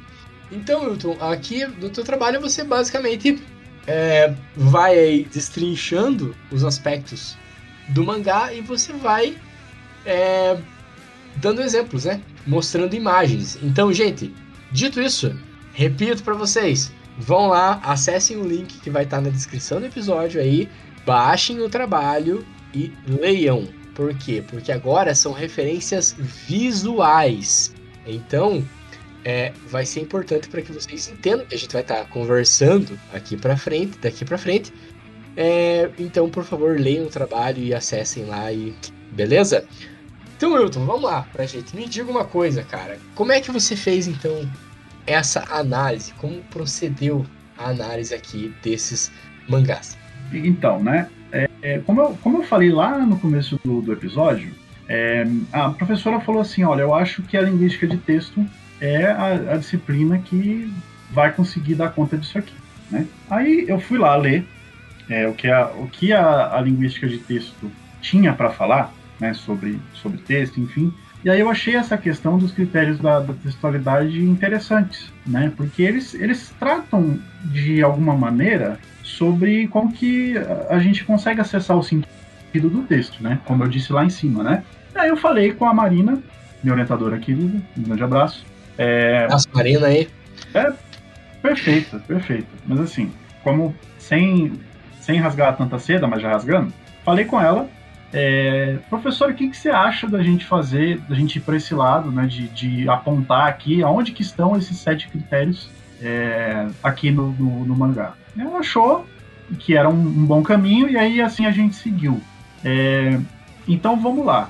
A princípio eu utilizo, né, é, alguns textos ali para dizer como é que funciona a história do mangá, né, como é que foi a, a, a trajetória do gênero mangá lá do começo até o final. Depois, em um outro momento, eu falo sobre a, a teoria, né, do, da linguística de texto, o que, que é, depois sobre esses critérios aqui, quais são eles, né? É, eu aponto aonde que está cada um desses critérios no mangá, onde que eu consegui encontrar, né, na minha, na minha concepção, tá? Pode ser que uma outra pessoa leia e fale, não, esse cara tá falando groselha, né? É, inclusive eu faço, né, uma descrição ali de como que funciona a linguagem do mangá, né, depois dessa, dessa parte o quão, quais estratégias ele usa, por que que, por exemplo, o balão de uma, de uma forma diferente está lá daquela forma diferente, né? Por que que a expressão facial do personagem foi modificada? Por que que, por exemplo, o, o fundo do cenário foi apagado enquanto o personagem estava lá? Por que que surgiu um monte de pétala de flor de cerejeira atrás do personagem? O que que isso pode nos trazer de sentido? Então é basicamente isso que eu faço né? É, e aí, procurando, né, fazendo relações com esses critérios é, e com a minha experiência de leitor de mangá, o que, que eu achava que, que era relevante, é, aonde que eu achava que estavam esses critérios, né? Claro que baseado no conceito que me foi apresentado ali pelo livro do Marcus, eu apontei, né, no meu entendimento, aonde que estavam esses, esses critérios aí dentro do mangá. Muito bem, cara, muito bem. Esse é o caminho, né, que a gente não vou dizer sempre faz, mas é que é comum a gente fazer. Né? Ver um objeto ali e tentar analisar o que a gente acha que vai dar. É, vai dar pano para manga, né? É, vai dar conta dele ali, né? Exatamente. Uma das coisas que talvez tenham até prejudicado um pouco assim o, o, trabalho, tá? Vou dizer com essas palavras, né? É que o objeto foi escolhido antes da teoria. Né? Ah. E eu acho que eu fiz o caminho inverso, né? Porque geralmente se escolhe a teoria, depois se escolhe o objeto, né? É. Basicamente, basicamente. Mas, bem. mas assim, é quando você tem. É quando você já conhece uma teoria e você já trabalha com ela. Agora, na, agora na cabeça de um graduando, gente, pô, você tá ali diariamente, né, nas aulas, todo dia.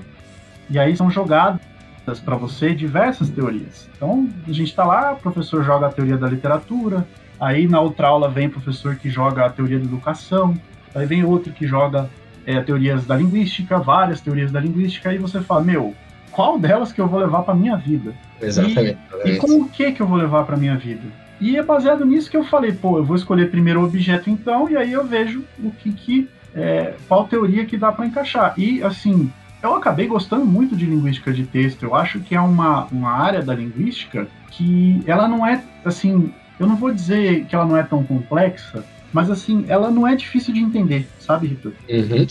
Ela não é difícil de entender e ela é gostosa de estudar, sabe? Eu acho que você deve ter esse, esse, esse mesmo feeling com a, com a sócio. Sim, sim. Então, com certeza.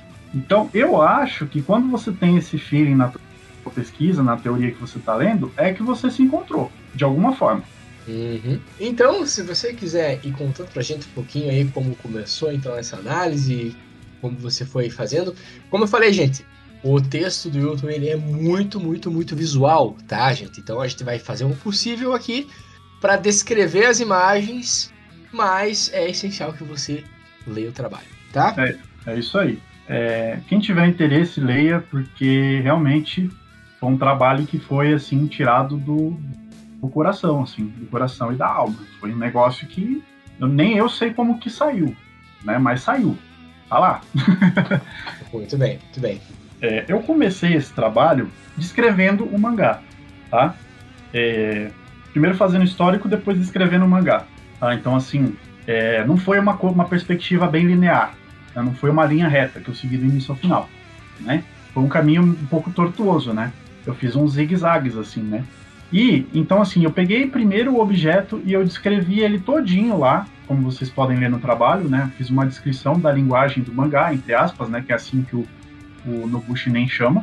Aí, depois disso, né? Que eu fui ver a questão da teoria e que eu fui ver aonde que estavam esses, esses critérios da, da textualidade, onde que eu achava que eles estavam, né? Com base nisso tudo, é, vamos falar aí um pouquinho de cada um deles. Por exemplo, é, vamos voltar na questão da coesão, tá? Agora analisando, pessoal, tá? Como eu disse lá, a coesão é a conexão do texto, né? É o que torna ele uma sequência, certo? Exatamente. E considerando, Victor, que o mangá ele é um gênero textual multimodal, tá, gente? Multimodalidade é um texto que ele tem dois tipos de, de linguagem, vamos dizer assim, é, é, é unidos ali, é isso, né? Uhum. Ele, ele, une, ele une o linguístico e o não linguístico na composição. O que, que é linguístico? Palavra, né? Linguagem verbal. E o que, que é não linguístico? Linguagem não verbal. Imagens, é, símbolos, etc. E o, o, o, mangá, então, ele é um texto de tipo narrativo, tá? Então ele é uma narrativa, porque se narra uma história, né? De longa duração. Se você for pegar o, o mangá do One Piece, por exemplo, né? Eu não preciso falar nada. Eu não preciso falar nada que é de longa duração, né? Esse é realmente. Esse é realmente muito longo, né? Então, assim como outros gêneros multimodais, né, como charge, tira de quadrinhos, a gente pode refletir que a repetição das imagens atua como recurso coesivo, entendeu? Hum, boa, boa. A gente pode refletir a partir disso, porque se você pega uma página de mangá ou de quadrinhos, como assim, geralmente, né? E você viu lá que o Cebolinha ele tá em todos os quadros é, daquela, daquela página. Você não acha que a repetição da imagem do Cebolinha em todos esses quadros não torna aquilo uma sequência? Exatamente, torna uma sequência e, principalmente se ele estiver fazendo, digamos assim, várias coisas, né, também, ali em cada quadrinho e tudo mais, cria aquela ideia de sequência, né? Aquela unidade. Né? Isso. Né?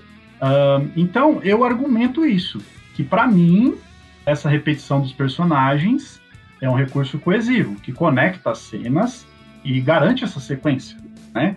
É, um exemplo que eu usei até na minha defesa de TCC, quem assistiu lá, é, vai se lembrar, é que eu argumento que, por exemplo, no, no mangá que eu. Um dos mangás que eu utilizei é, é o Slam Dunk, que é um mangá de, de basquete.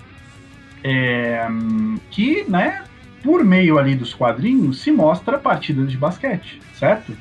Uhum. E aí tem-se não só a repetição das, da, dos personagens, mas a repetição de uma coisa muito importante no esporte coletivo: a bola.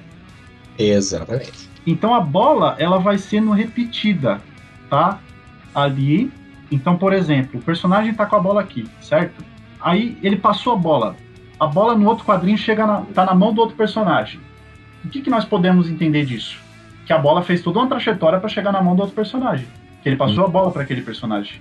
Não é uma, uma coisa coesa? Não é uma, uma coesão? Exatamente, exatamente. Então, isso aqui, gente, é a grande sacada desse trabalho, é isso aqui. Inclusive a Marina falou assim, a gente tem que publicar isso logo, senão o livro vai publicar antes, né? É... e até agora, até agora não, não, publiquei porque, né, meu Deus do céu, tantas emoções na vida, né? Eita. Mas, é, e também porque eu duvidava, assim, às vezes, sabe, Victor, do, do, do quão, é, do quão legal este trabalho realmente é para a comunidade científica como um todo, né? Uhum. É, aí, né, a gente vai puramente no linguístico lá, nas, nas formas de coesão lá, é, remissivas e não referenciais e referenciais, né? Então, assim, nos casos das falas, né, elas são sinalizadas com, com a flechinha ali do balão e tal. É, a gente sabe exatamente qual personagem fala, qual responde, né? É, e, por exemplo, se tem um personagem lá em cima, certo? Lá no, no, no topo da página, ele fez uma coisa, certo? E aí ele não é mostrado nos outros quadros do meio da página. E lá no final da página, tem um personagem falando: ele fez isso. De alguma forma, aquela fala do personagem, né, do outro personagem, ela vai ligar, é, estabelecer uma conexão com o que aconteceu lá no, no topo da página. Uhum. Baseado no linguístico, baseado no pronome que ele colocou ali para se referir a ele, né? Mas, por exemplo, pode ser uma outra coisa. Pode ser, ah, o cara de cabelo vermelho fez aquilo. Nossa, eu não acredito que o cara de cabelo vermelho fez isso. O cara de cabelo vermelho é o cara que fez o um negócio, né? Que fez uma ação. Ele tá lá no topo da página. Então, mas, é mais ou menos assim. A minha argumentação é essa, que a coesão funciona no mangá dessa maneira. Uh, e aí, com relação à coerência, tá? Vamos ver aqui. É, essas situações de coerência no mangá, como a gente já disse, né, é que, aquilo que você consegue entender e tornar como e aceitar como é, como que eu posso dizer como verdadeiro, né? Como que não, beleza, isso é possível de acontecer, né? Essas relações de, de coerência no mangá, elas são comparáveis ao de narrativas ficcionais, como, por exemplo, os, os livros, né? Os romances. É, em que a gente encontra ali situações que fogem do nexo, fogem da realidade do leitor, né? Mas o próprio leitor ele torna aquilo possível dentro do universo da obra, né? E, é, por exemplo, é, aqui, por exemplo, no, no, no né? Se você for lá no meu trabalho, você vai encontrar uma imagem em que o protagonista ele está é, tentando bloquear o, o, o, arremesso de um personagem, né, para cesta, porque no basquete quem está defendendo faz isso, né, tenta bloquear o arremesso, né, e ele está pendurado porque ele tá. Ele não pode fazer falta. Se ele fizer uma falta, ele vai ser expulso, né? Do jogo. Então ele tá meio acuado, assim. Ele não tá indo para cima com toda, toda a vontade do mundo. Né? Ele tá com medo de que isso aconteça. E o que, que acontece? O autor pega a figura do personagem, é, que seria uma figura humanoide, né? E ele transforma numa tartaruga, sabe? Olha aí, ó. E a, a tartaruga tá lá pulando com o bracinho curto, tentando é, é, bloquear, né? Só que ele não transforma ele é, é, totalmente numa tartaruga, ele transforma o corpo, mas ele deixa ali o elemento que é o cabelo do personagem de costas, hum. assim, para que você perceba que, opa, é aquele personagem, ele tá transformado numa tartaruga, mas peraí, por quê? Ah, porque ele tá com medo de, de, de fazer uma falta e ser expulso, então ele tá meio que, né, ele não tá se esticando tanto, ele não tá indo para cima com tanta vontade, ele tá meio acuado, né? Porque o que, que, a tartaruga faz quando tá assustado? Ela se esconde no casco. No casco. Né? E o bracinho da tartaruga é curto, né? Não sei se eu vou chamar de bracinho, mas assim, enfim. é, a patinha dela é curta, né? Então não é aquela coisa é, de conseguir bloquear um, um arremesso de um cara que tem dois metros, por exemplo, né? Então essas, essas é, relações aí de coerência, elas nem sempre aparecem, né? é, assim, nem sempre a realidade é expressada da melhor maneira lá, mas o leitor pega e torna aquilo é, válido no universo textual. Né? Exatamente né? isso que eu ia falar agora. Então, nem, nem mesmo essa transformação do personagem humano em uma tartaruga afetou a coerência do texto. O texto não se tornou é, incoerente por causa daquilo. Óbvio, aquilo é, uma, é como se fosse uma metáfora, né? É como se fosse é uma figura mesmo de linguagem, só que visual, né? Uhum. Então, o, o, o, o, leitor ele é capaz de fazer isso, né? De realizar esse, essa atividade cognitiva de processamento dessa união entre linguístico e, e não linguístico, né? Para uhum. distinguir essas coisas, interpretar o que o, o, chinês chama de metáfora visual, que é isso aí, tá? É, ainda que digam que esse conceito não está muito bem é, definido e tal, né? Então ele interpreta a metáfora visual, a onomatopeia, o simbolismo, né? Porque o texto ele é coerente e ele é relevante, entendeu? Então é por isso que ele espera aquilo do texto, Muito bom, muito bom, cara. Eu acho que esse foi um exemplo muito bom que você deu. Até porque tem a questão do pacto ficcional.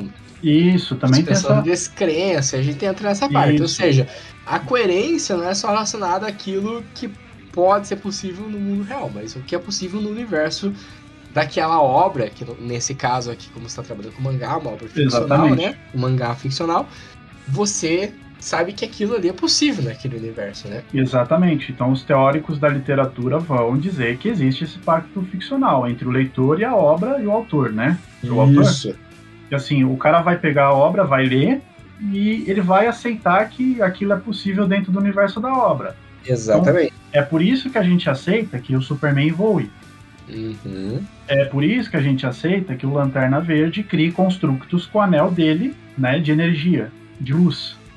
Né? Exatamente. E que esses construtos são sólidos, que eles podem bater nas coisas, sustentar coisas, enfim, né? Toda essa questão, a gente aceita isso como possível dentro daquele universo. Um, e aí a gente vai então, tá, sem mais delongas nesse critério, para a intencionalidade, como a gente já falou, né? Traz Isso. respeito ali à, à, intenção. Esse aqui é mais, é bem mais breve, né?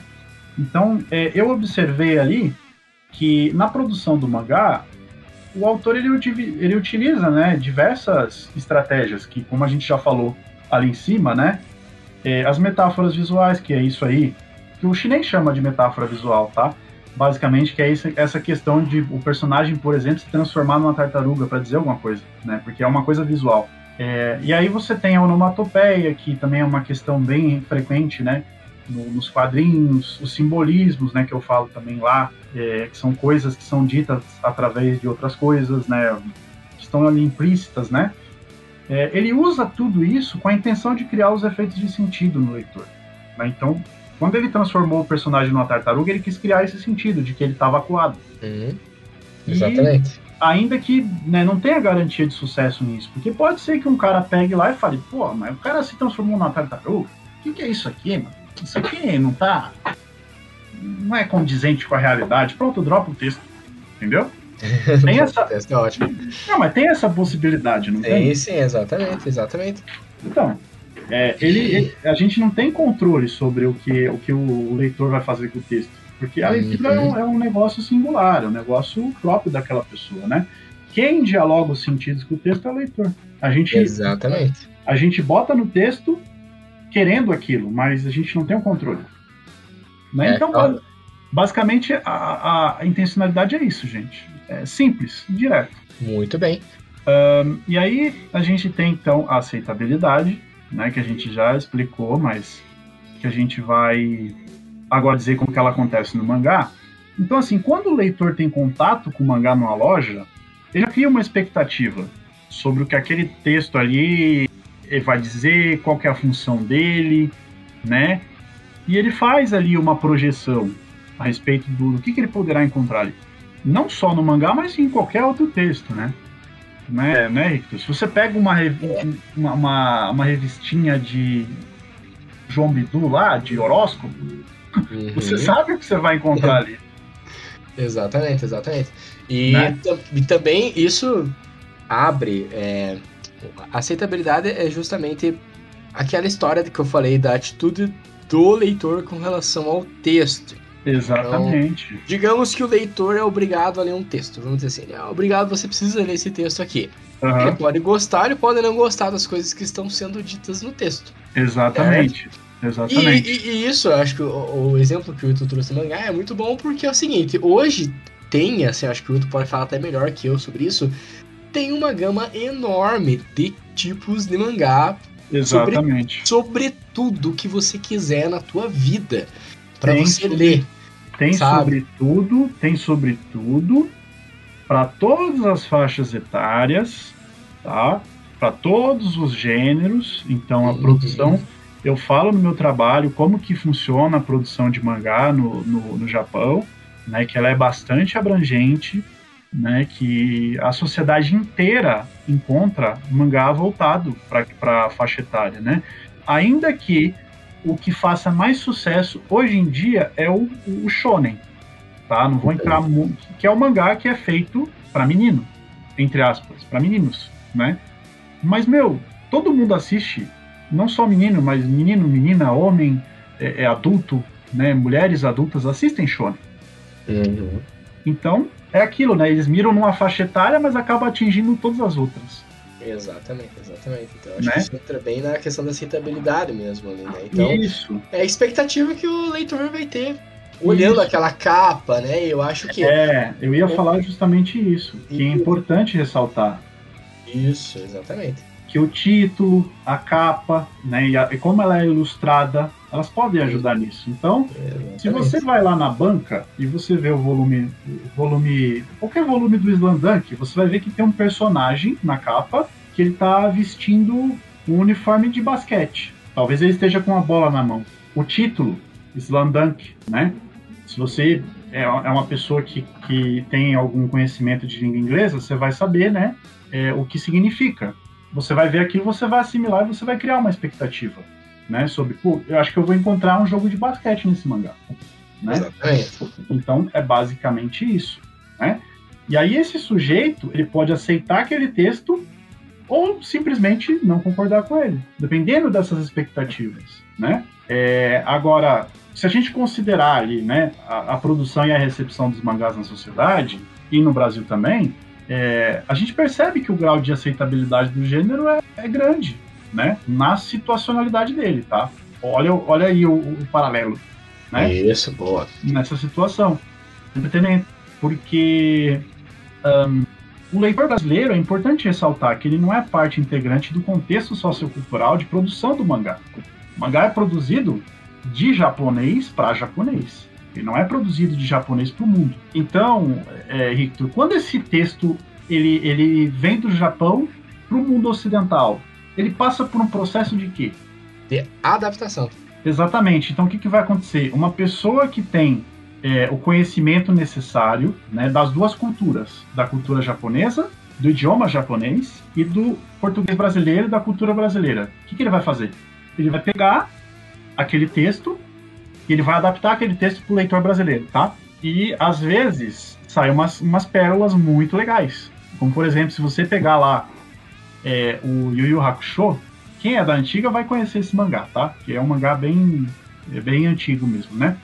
Você, em uma determinada página de um determinado volume, que eu não lembro qual, mas eu lembro que foi dito, você vai encontrar o protagonista, que é um, um- um- uma representação de um indivíduo que está inserido na sociedade japonesa, dizendo o seguinte dizer, abre aspas, dane-se o mundo que eu não me chamo Raimundo, fecha aspas. O que que... Você acha que o japonês vai dizer isso? Você acha que o japonês Exatamente, o, exatamente. ja- o japonês vai ter toda essa cultura para dizer isso, inclusive até no- na versão animada, tá? Porque, animada tem também. porque o, o anime ele é uma versão animada do mangá, né? Ele é ele é uma outra mídia, mas que ele usa o mangá é, como como assim como base, né? Pô, você vai pegar a dublagem do Yu Hakusho, ela é maravilhosa, porque ela pega e, e dá uma brasileirada no, no anime, né? Na obra, digamos assim, tá? Para não ficar fazendo confusão entre anime e mangá. E, meu, ela coloca ali como se realmente o negócio tivesse acontecendo no, no Brasil. Ao meu ver, é isso, né? Porque, pô, o, é, o protagonista fala rapadura é doce, mas não é mole, não. Pô, tem rapadura no Japão? Não tem rapadura no Japão. A princípio, eu acho que não. Porque rapadura é um negócio brasileiro. Porém, importado. Se tiver, né? se, tiver, importado. se tiver é mais caro porque é importado, né? Tem imposto em cima. Exatamente. É, aí ele chama o, o- o- chama o amigo de pastel. Ah, seu pastel. Já viu? O, o japonês não vai xingar o outro de pastel. Não vai chamar o cara de pastel, entendeu? Muito bem, Então, bem. É, tem toda uma questão de que um texto ele passa pela, pela produção ali pela, pela, pelo filtro de um falante que tem o conhecimento das duas é, linguagens para que ele seja aceitável aqui. Mas ainda assim é, não é possível você adaptar tudo, entendeu? Uhum. Um, um- um desses é, exemplos é o seguinte: se você pegar o meu trabalho, você vai ver que eu coloquei o exemplo do, do Mestre Kami. Quem assistiu Dragon Ball sabe que o Mestre Kami, toda vez que ele vê é, uma mulher bonita, digamos assim, tá? Ele, enfim, ele sente ali aquela aquela inquietação, né? Você sabe o que eu tô falando, mas eu não vou ser explícito aqui porque o horário talvez não permita, né? Não sei que hora que você tá ouvindo isso aí. Eu vou colocar lá no. Quando, é. quando eu posto episódio, eu sempre coloco um id explícito, tá? Então... o, o mais 18, né? Mas assim, quando o mestre Kami ele tá animado, ele se sente animado, o nariz dele sangra. Assim, sai, jorra sangue do nariz. A gente não sabe por que, que aquilo é, quer dizer esse tipo de animação que eu tô tentando falar para vocês. Né? Ele vê uma mulher de biquíni, ele faz isso, né? É... Só que, meu, aquilo tá na imagem. E a gente consegue entender aquilo, mas aquilo é, é, não é assim, não é uma coisa da nossa cultura, não é uma coisa da nossa sociedade. Você vê, não é, não é louco isso? Exatamente, exatamente. E é, por, é isso, é porque é o seguinte, é, nem tudo pode ser traduzido, nem, nem tudo pode ser passado para o nosso idioma, como tem aquele dizer lá que a palavra saudade só existe no português brasileiro. Né? Se você for nos outros países, você não vai encontrar uma palavra equivalente à saudade. Né? É o que dizem. Então, é mais ou menos isso, né? Esse texto passa pela régua ali de, um, de uma pessoa que vai adaptar, mas ele não vai adaptar tudo porque não é possível adaptar tudo. E, e talvez alguma grande parte desse sentido se percam, né? Nesse processo aí. Porque tem coisas que o, o leitor brasileiro não vai saber, não vai saber é, decifrar, não vai saber criar sentido, uhum. né? Então é mais ou menos isso daí, né? É, mas ainda assim, esse texto ele é como ele é aceitável para nós. Tanto é que ele é um sucesso aqui. Muita gente, muita gente lê mangá, muita gente ama mangá e por isso o Maurício de Souza foi lá e atualizou a turma da Mônica pro mangá, né? Muito bem, e é interessante até, porque daí a gente já entra em outro critério aqui, que é a questão, você falou das adaptações do Yu Hakusho, inclusive temos um episódio com a Julie falando sobre traduções, adaptações, gente, então ouçam lá também. É, a questão da intertextualidade. Eu acredito aqui, né, é, não sou estudioso é, da linguística do texto, mas eu acredito que a gente pode até considerar como um exemplo de intertextualidade essa, esses bordões, vamos dizer assim, do Yu Yu Hakusho. Porque veja, rapadura é doce, mas não é mole não, é algo que é da nossa cultura e é um dizer, vamos dizer assim, um ditado popular. Um dizer. É um, exatamente, é um dito popular. Vamos dizer assim. Então, não deixa de ser uma intertextualidade explícita, né? Ele está sendo explícito naquilo, né? Está tendo uma intertextualidade. Exatamente. Assim, né? Então a gente já entra nesse critério já da intertextualidade. O que mais que você pode trazer para a gente nesse sentido, Wilton? É, então, a intertextualidade, como a gente já falou, né, ela é uma relação ou referência a outro texto, dentro do texto, certo? Uhum. Então vamos pegar um mangá aí bastante, bastante famoso, que é o Dragon Ball. O Dragon Ball ele foi feito baseado numa grande obra da literatura chinesa, chamada Jornada ao Oeste, certo? Então, ele apresenta uma espécie de intertextualidade, porque o personagem principal, que é o Goku, ele é como se fosse o, o Son Kong, né? Inclusive, é, o Nobu Chinês fala que os nomes são, são traduzidos, né? Uhum. É, o Son Goku é a tradução de Son Wukong, do, do chinês, uhum. né? E ele, então, ele é como se fosse esse personagem dessa, dessa jornada ao oeste, né? É, que é o rei macaco, porque perceba, né, que ele tem um rabo de macaco, ele se transforma em macaco, né, o Goku no caso, né? E do mesmo jeito que o Kong, ele tem um bastão mágico e ele anda numa nuvem voadora. O Kong também faz isso, entendeu? Então, assim, o, o, meu, é uma conexão muito grande com esse, com esse clássico da, da literatura chinesa, né?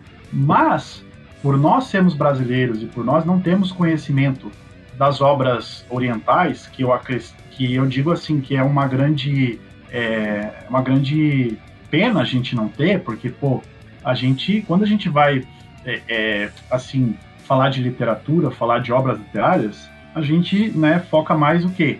Na literatura estrangeira, que no caso a norte-americana, a inglesa, né? Então você pega aí é, Harry Potter, sabe? George Orwell, uhum lá, a gente vai ler isso daí. Ou então a gente é muito valorizador da, da literatura brasileira e portuguesa, né? Uhum. Ah, o Dom Casmurro, ah, o, sei lá, o Camões, né? Meu, são obras literárias, assim, valiosíssimas, tá? Não vou vou atacar aqui e dizer que elas não são necessárias, que eu acho que se você ler essas obras, você vai tirar algo de bom. Né? Toda leitura é válida. Mas eu também acho que, é, que seria importante a gente, a gente se aventurar por essa, por essa literatura de uma outra sociedade, né? por textos de uma outra sociedade que tem cultura diferente da nossa. A nossa é, é, visão de mundo vai ficar mais larga. Né? A gente vai ver a sociedade sobre outros holofotes. E então é basicamente isso que eu tenho para dizer, tá? É, se você for para outros mangás, né, pode ser que você é, perceba outros tipos de intertextualidade, né? Como por exemplo, se você for lá no One Punch Man, é, que tem o, o, Saitama, que é aquele personagem carequinha lá que todo mundo conhece, porque por causa do treinamento dele e tal, né? Que virou meme. Uhum. Você vê o jeito que ele tá vestido, o jeito que ele tá trajado, entendeu? É, é, é um jeito característico de um super-herói de quadrinhos americanos, né? Então, essa obra ela apresenta uma sátira do, do, do, do super-herói, né? Então, assim, o modo como ele se veste e tal, né? Capa ali, uma roupa mais coladinha, uma bota, uma luva e tal, é muito parecido com o super-herói americano. Então você consegue perceber que está dialogando é, com esses outros textos, né? Com os textos é, das HQs de é, americanas, né? Exatamente. Exatamente. Então, esses são dois exemplos assim que eu consegui é, pegar ali de intertextualidade. Também tem o My Hero Academia, que também é, é, trata desse mesmo universo que é o dos super-heróis. Se você for pegar o personagem é, All Might, né, que a gente chama All Might aqui, porque o nome dele é em inglês. Mas uhum. lá no Japão eles vão chamar de Oromaito, né? Tipo, eles tentam dizer o nome dele em inglês, mas da forma japonesa né? Uhum. Você pegar o físico dele é aquele físico hipertrofiado. Você vai pegar aquela roupa dele, é aquela roupa coladinha, né? Bem assim, que destaca os músculos, que é para mostrar que realmente o super-herói é um ser forte, né? Exatamente. Então, é, o músculo, ele é sinal de força, né? Ele é sinal de que, pô, aquele cara é forte, né? Pelo menos a gente pensa que é, enfim, né? Porque não vou entrar nessa questão, né? Mas assim, a gente vê e fala, pô, esse cara é forte, né? Exatamente. E o que todos os super-heróis são? Hipertrofiados. Tanto os homens quanto as mulheres, se você for ver. Né? Então, é, é uma intertextualidade, sim. É uma forma que essa obra está dialogando com o plano de fundo daquela obra para criar toda uma atmosfera. Né? Essa daqui talvez seja mais notável do que a do, a do, do Goku. Né? Uhum.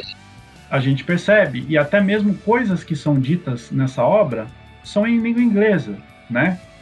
Então, assim, algumas coisas que aparecem lá são ditas em língua inglesa. Nomes de, de super-herói, né, pseudônimo, nomes de golpe, né? Então, assim, são ele realmente bebe dessa fonte. Ele pega e bebe, bebe dessa fonte do super-herói e cria de forma japonesa o conceito do super-herói. Né? Então isso é uma intertextualidade. Eu acredito que seja uma intertextualidade não explícita. Assim, tipo, é, não, assim, não tá falando, ah, isso aqui dialoga diretamente com o Superman mas você consegue perceber que há um diálogo com o Superman e com os outros super-heróis. Entendeu?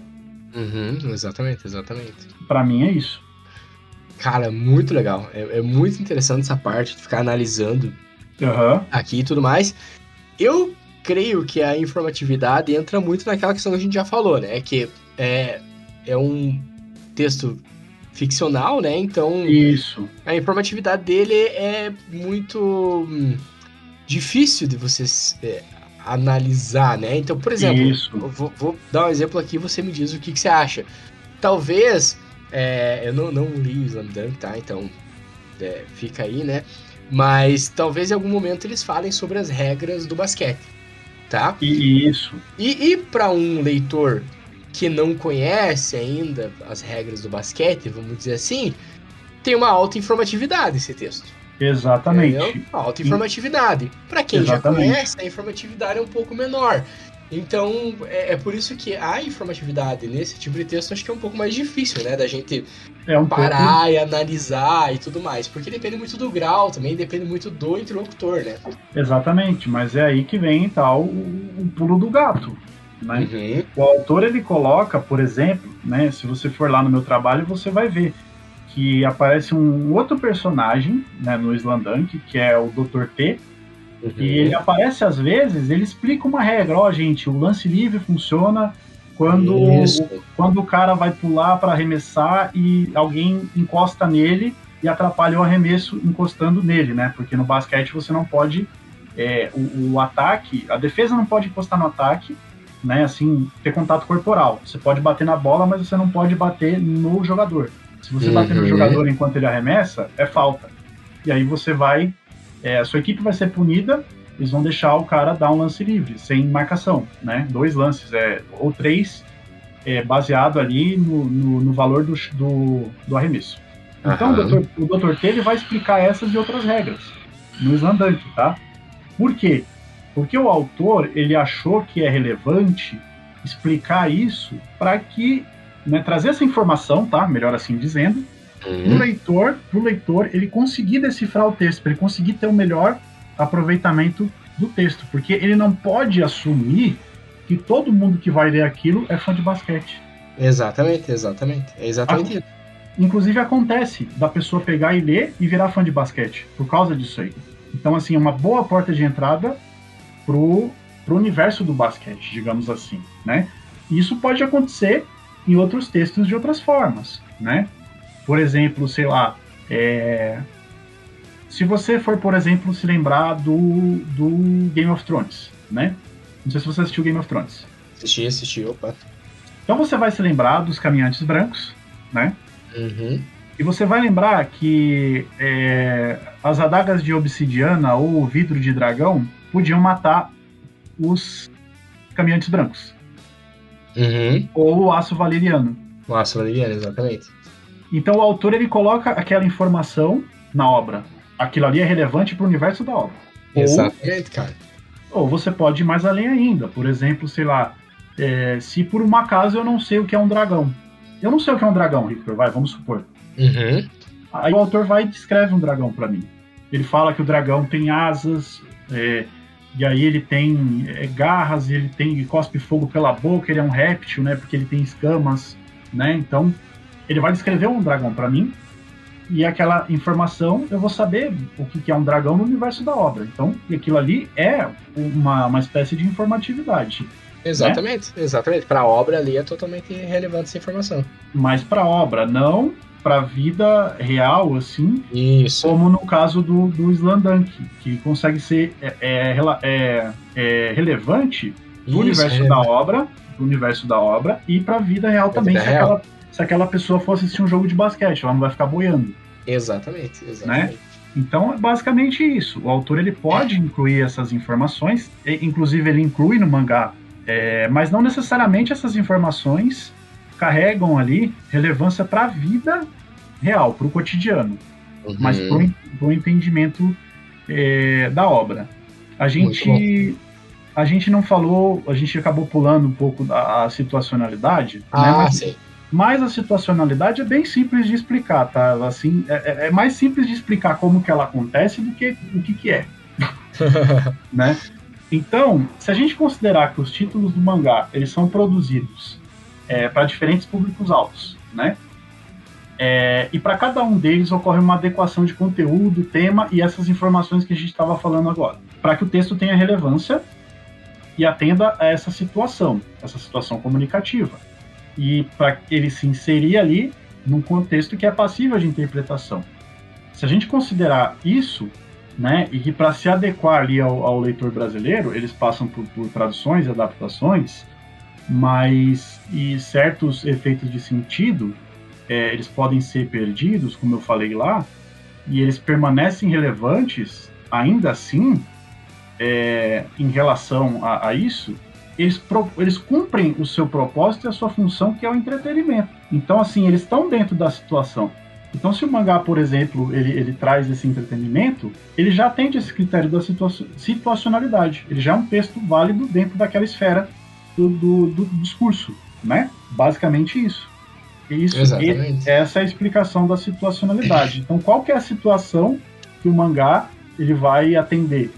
Ah, uma pessoa que está querendo ler é, uma obra ficcional para passar o tempo, para se divertir, né, para rir, para chorar, para se emocionar, para ter medo, porque tem mangá de terror. dá medo, dá nojo. Enfim, eu já dropei até um aí, não vou dizer o nome, mas realmente é, o texto ele tem esse poder de mexer com você, né? Sim, sim. Tanto quanto um texto literário. Se você já leu um texto literário, né? Porque existe aqui uma supervalorização do texto literário, né? Que é escrito com palavras mesmo só, puramente, das narrativas é, verbais, tá? É, eu acredito que eles devem sim ter o seu valor na sociedade, eles devem ser apreciados, eles são muito importantes. Mas a gente não pode colocar eles em um patamar assim superior aos, aos outros. Nesse sentido, eu digo que um, um filme, uma série, um anime e um mangá, ele tem o mesmo potencial de é, entreter, de informar, de ensinar do que um, um texto literário. Tá? Então eu não vou ser defensor ferrenho do mangá aqui, vou falar de outras mídias, mas eu acho que existe essa supervalorização sim do, é, do texto literário, ao passo que às vezes a gente vê aí jovens assistindo uma série super interessante na Netflix. Sei lá, vamos pegar aí Round Six, né, que foi a, a série que mais fez barulho. Eu tenho certeza que tinha um jovem assistindo essa série, que aí o pai chegou e falou assim: Ah, para de assistir essa série aí, vai ler um livro, né? Com certeza. Você não acha que isso é uma, uma, uma visão um pouco equivocada? Um pouco de que ah, a pessoa está na frente da televisão, então ela está perdendo tempo. Ela está jogando tempo fora, ela está consumindo coisas inúteis. Não, isso é, essa, essa crença existe, sim, desde sempre, né? Então, com toda certeza.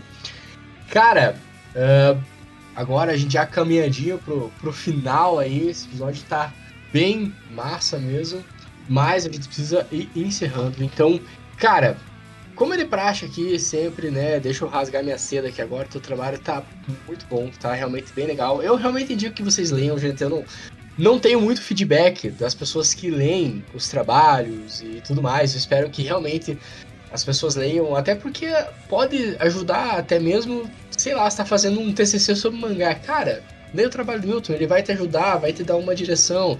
Né, sobre Pragmatic, tem vários temas aqui no nosso podcast. Então tá muito legal esse trabalho, indico realmente que vocês leiam. E para finalizar, então, Wilton, vamos lá. É, da última vez que você esteve aqui, você já deixou um recadinho, né, para o pessoal.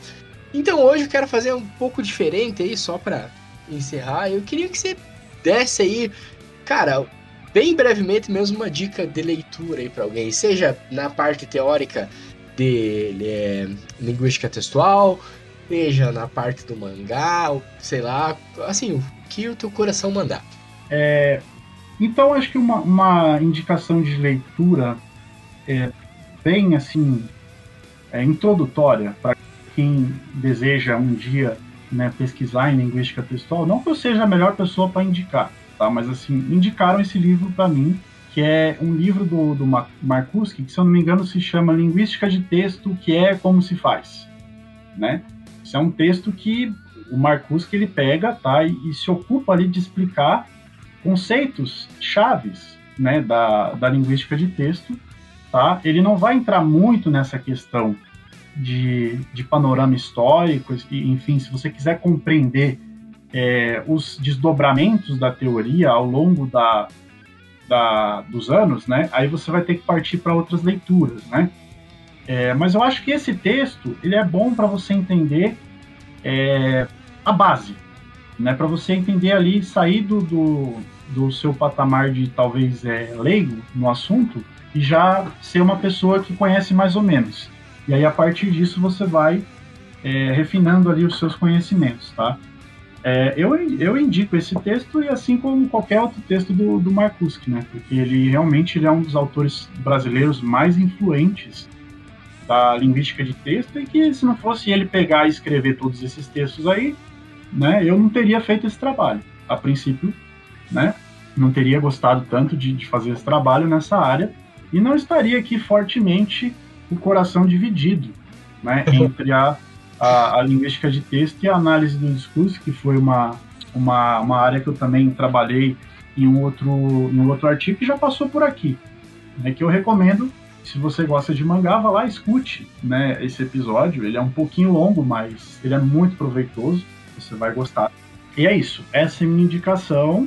E eu vou reforçar que é, se você está na vida acadêmica, se você está em processo de escolher o que você vai trabalhar no TCC, com qual teoria você vai trabalhar, eu recomendo que você tente fazer algo sobre um objeto que você tenha gosto, que você goste, que você queira estudar de verdade, né? Tem muita, muita gente pesquisando as mesmas coisas, né? Talvez, se você tentar abordar o objeto que você mais gosta, uma, um filme, uma série, é, uma obra literária, uma obra, sei lá, de quadrinhos, de mangá e tal, é, sobre um determinado holofote teórico, talvez o seu trabalho seja bem relevante para a sociedade, se destaque, né? E seja um, um, trabalho gratificante de você escrever. E, claro, né, é muito bom quando você chega na defesa, no dia da defesa do TCC, e você recebe vários elogios dos professores, né?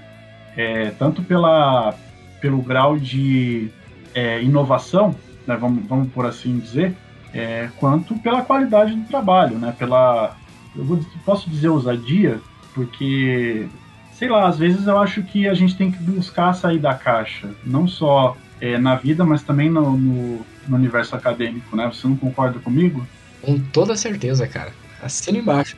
Então, a minha, a minha dica é essa, e agora né, eu gostaria de agradecer de novo você pelo, pelo espaço. É, gostaria de agradecer também é, a orientadora Marina que foi fundamental para esse trabalho sair.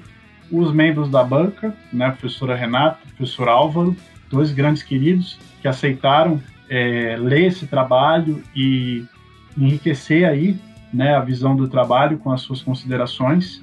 E a todo mundo aí que te, teve presente na, na, defesa, que foi lá prestigiar né, esse momento, é, que de alguma forma acompanhou é, remotamente aí como que esse trabalho saiu, qual foi a minha trajetória para escrever esse trabalho.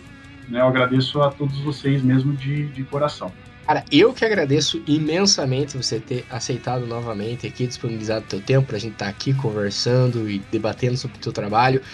Como eu falei, é um trabalho é, que eu sou suspeito de falar, porque eu me chamo muita atenção trabalhos diferentes, assim, né? Não que eu seja alguém também, né? em algum momento. para que esses trabalhos me chamem atenção, mas eu gosto, eu gosto muito de ler sobre eles, eu gosto muito de, de ver o pensamento e a construção e tudo mais. E também queria aí fazer né, o convite, professora Marina, é, as portas estão sempre abertas para você, eu sei quanto você gosta de participar, então estamos aqui, entrarei em contato em breve.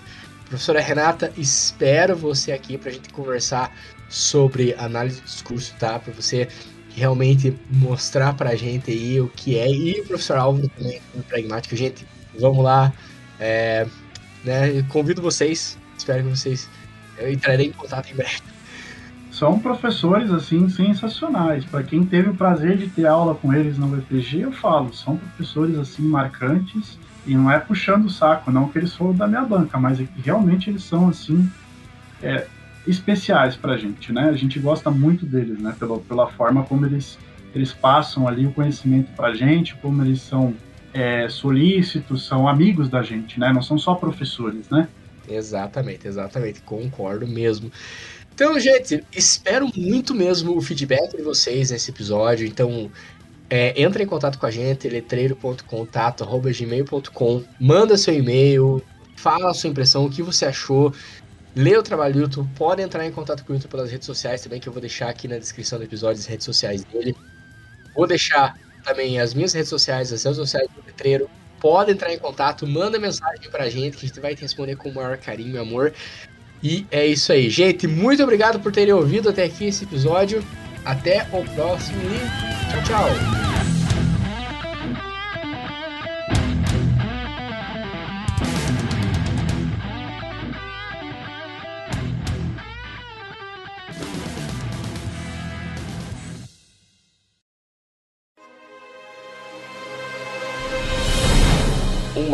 Produção biesec.net.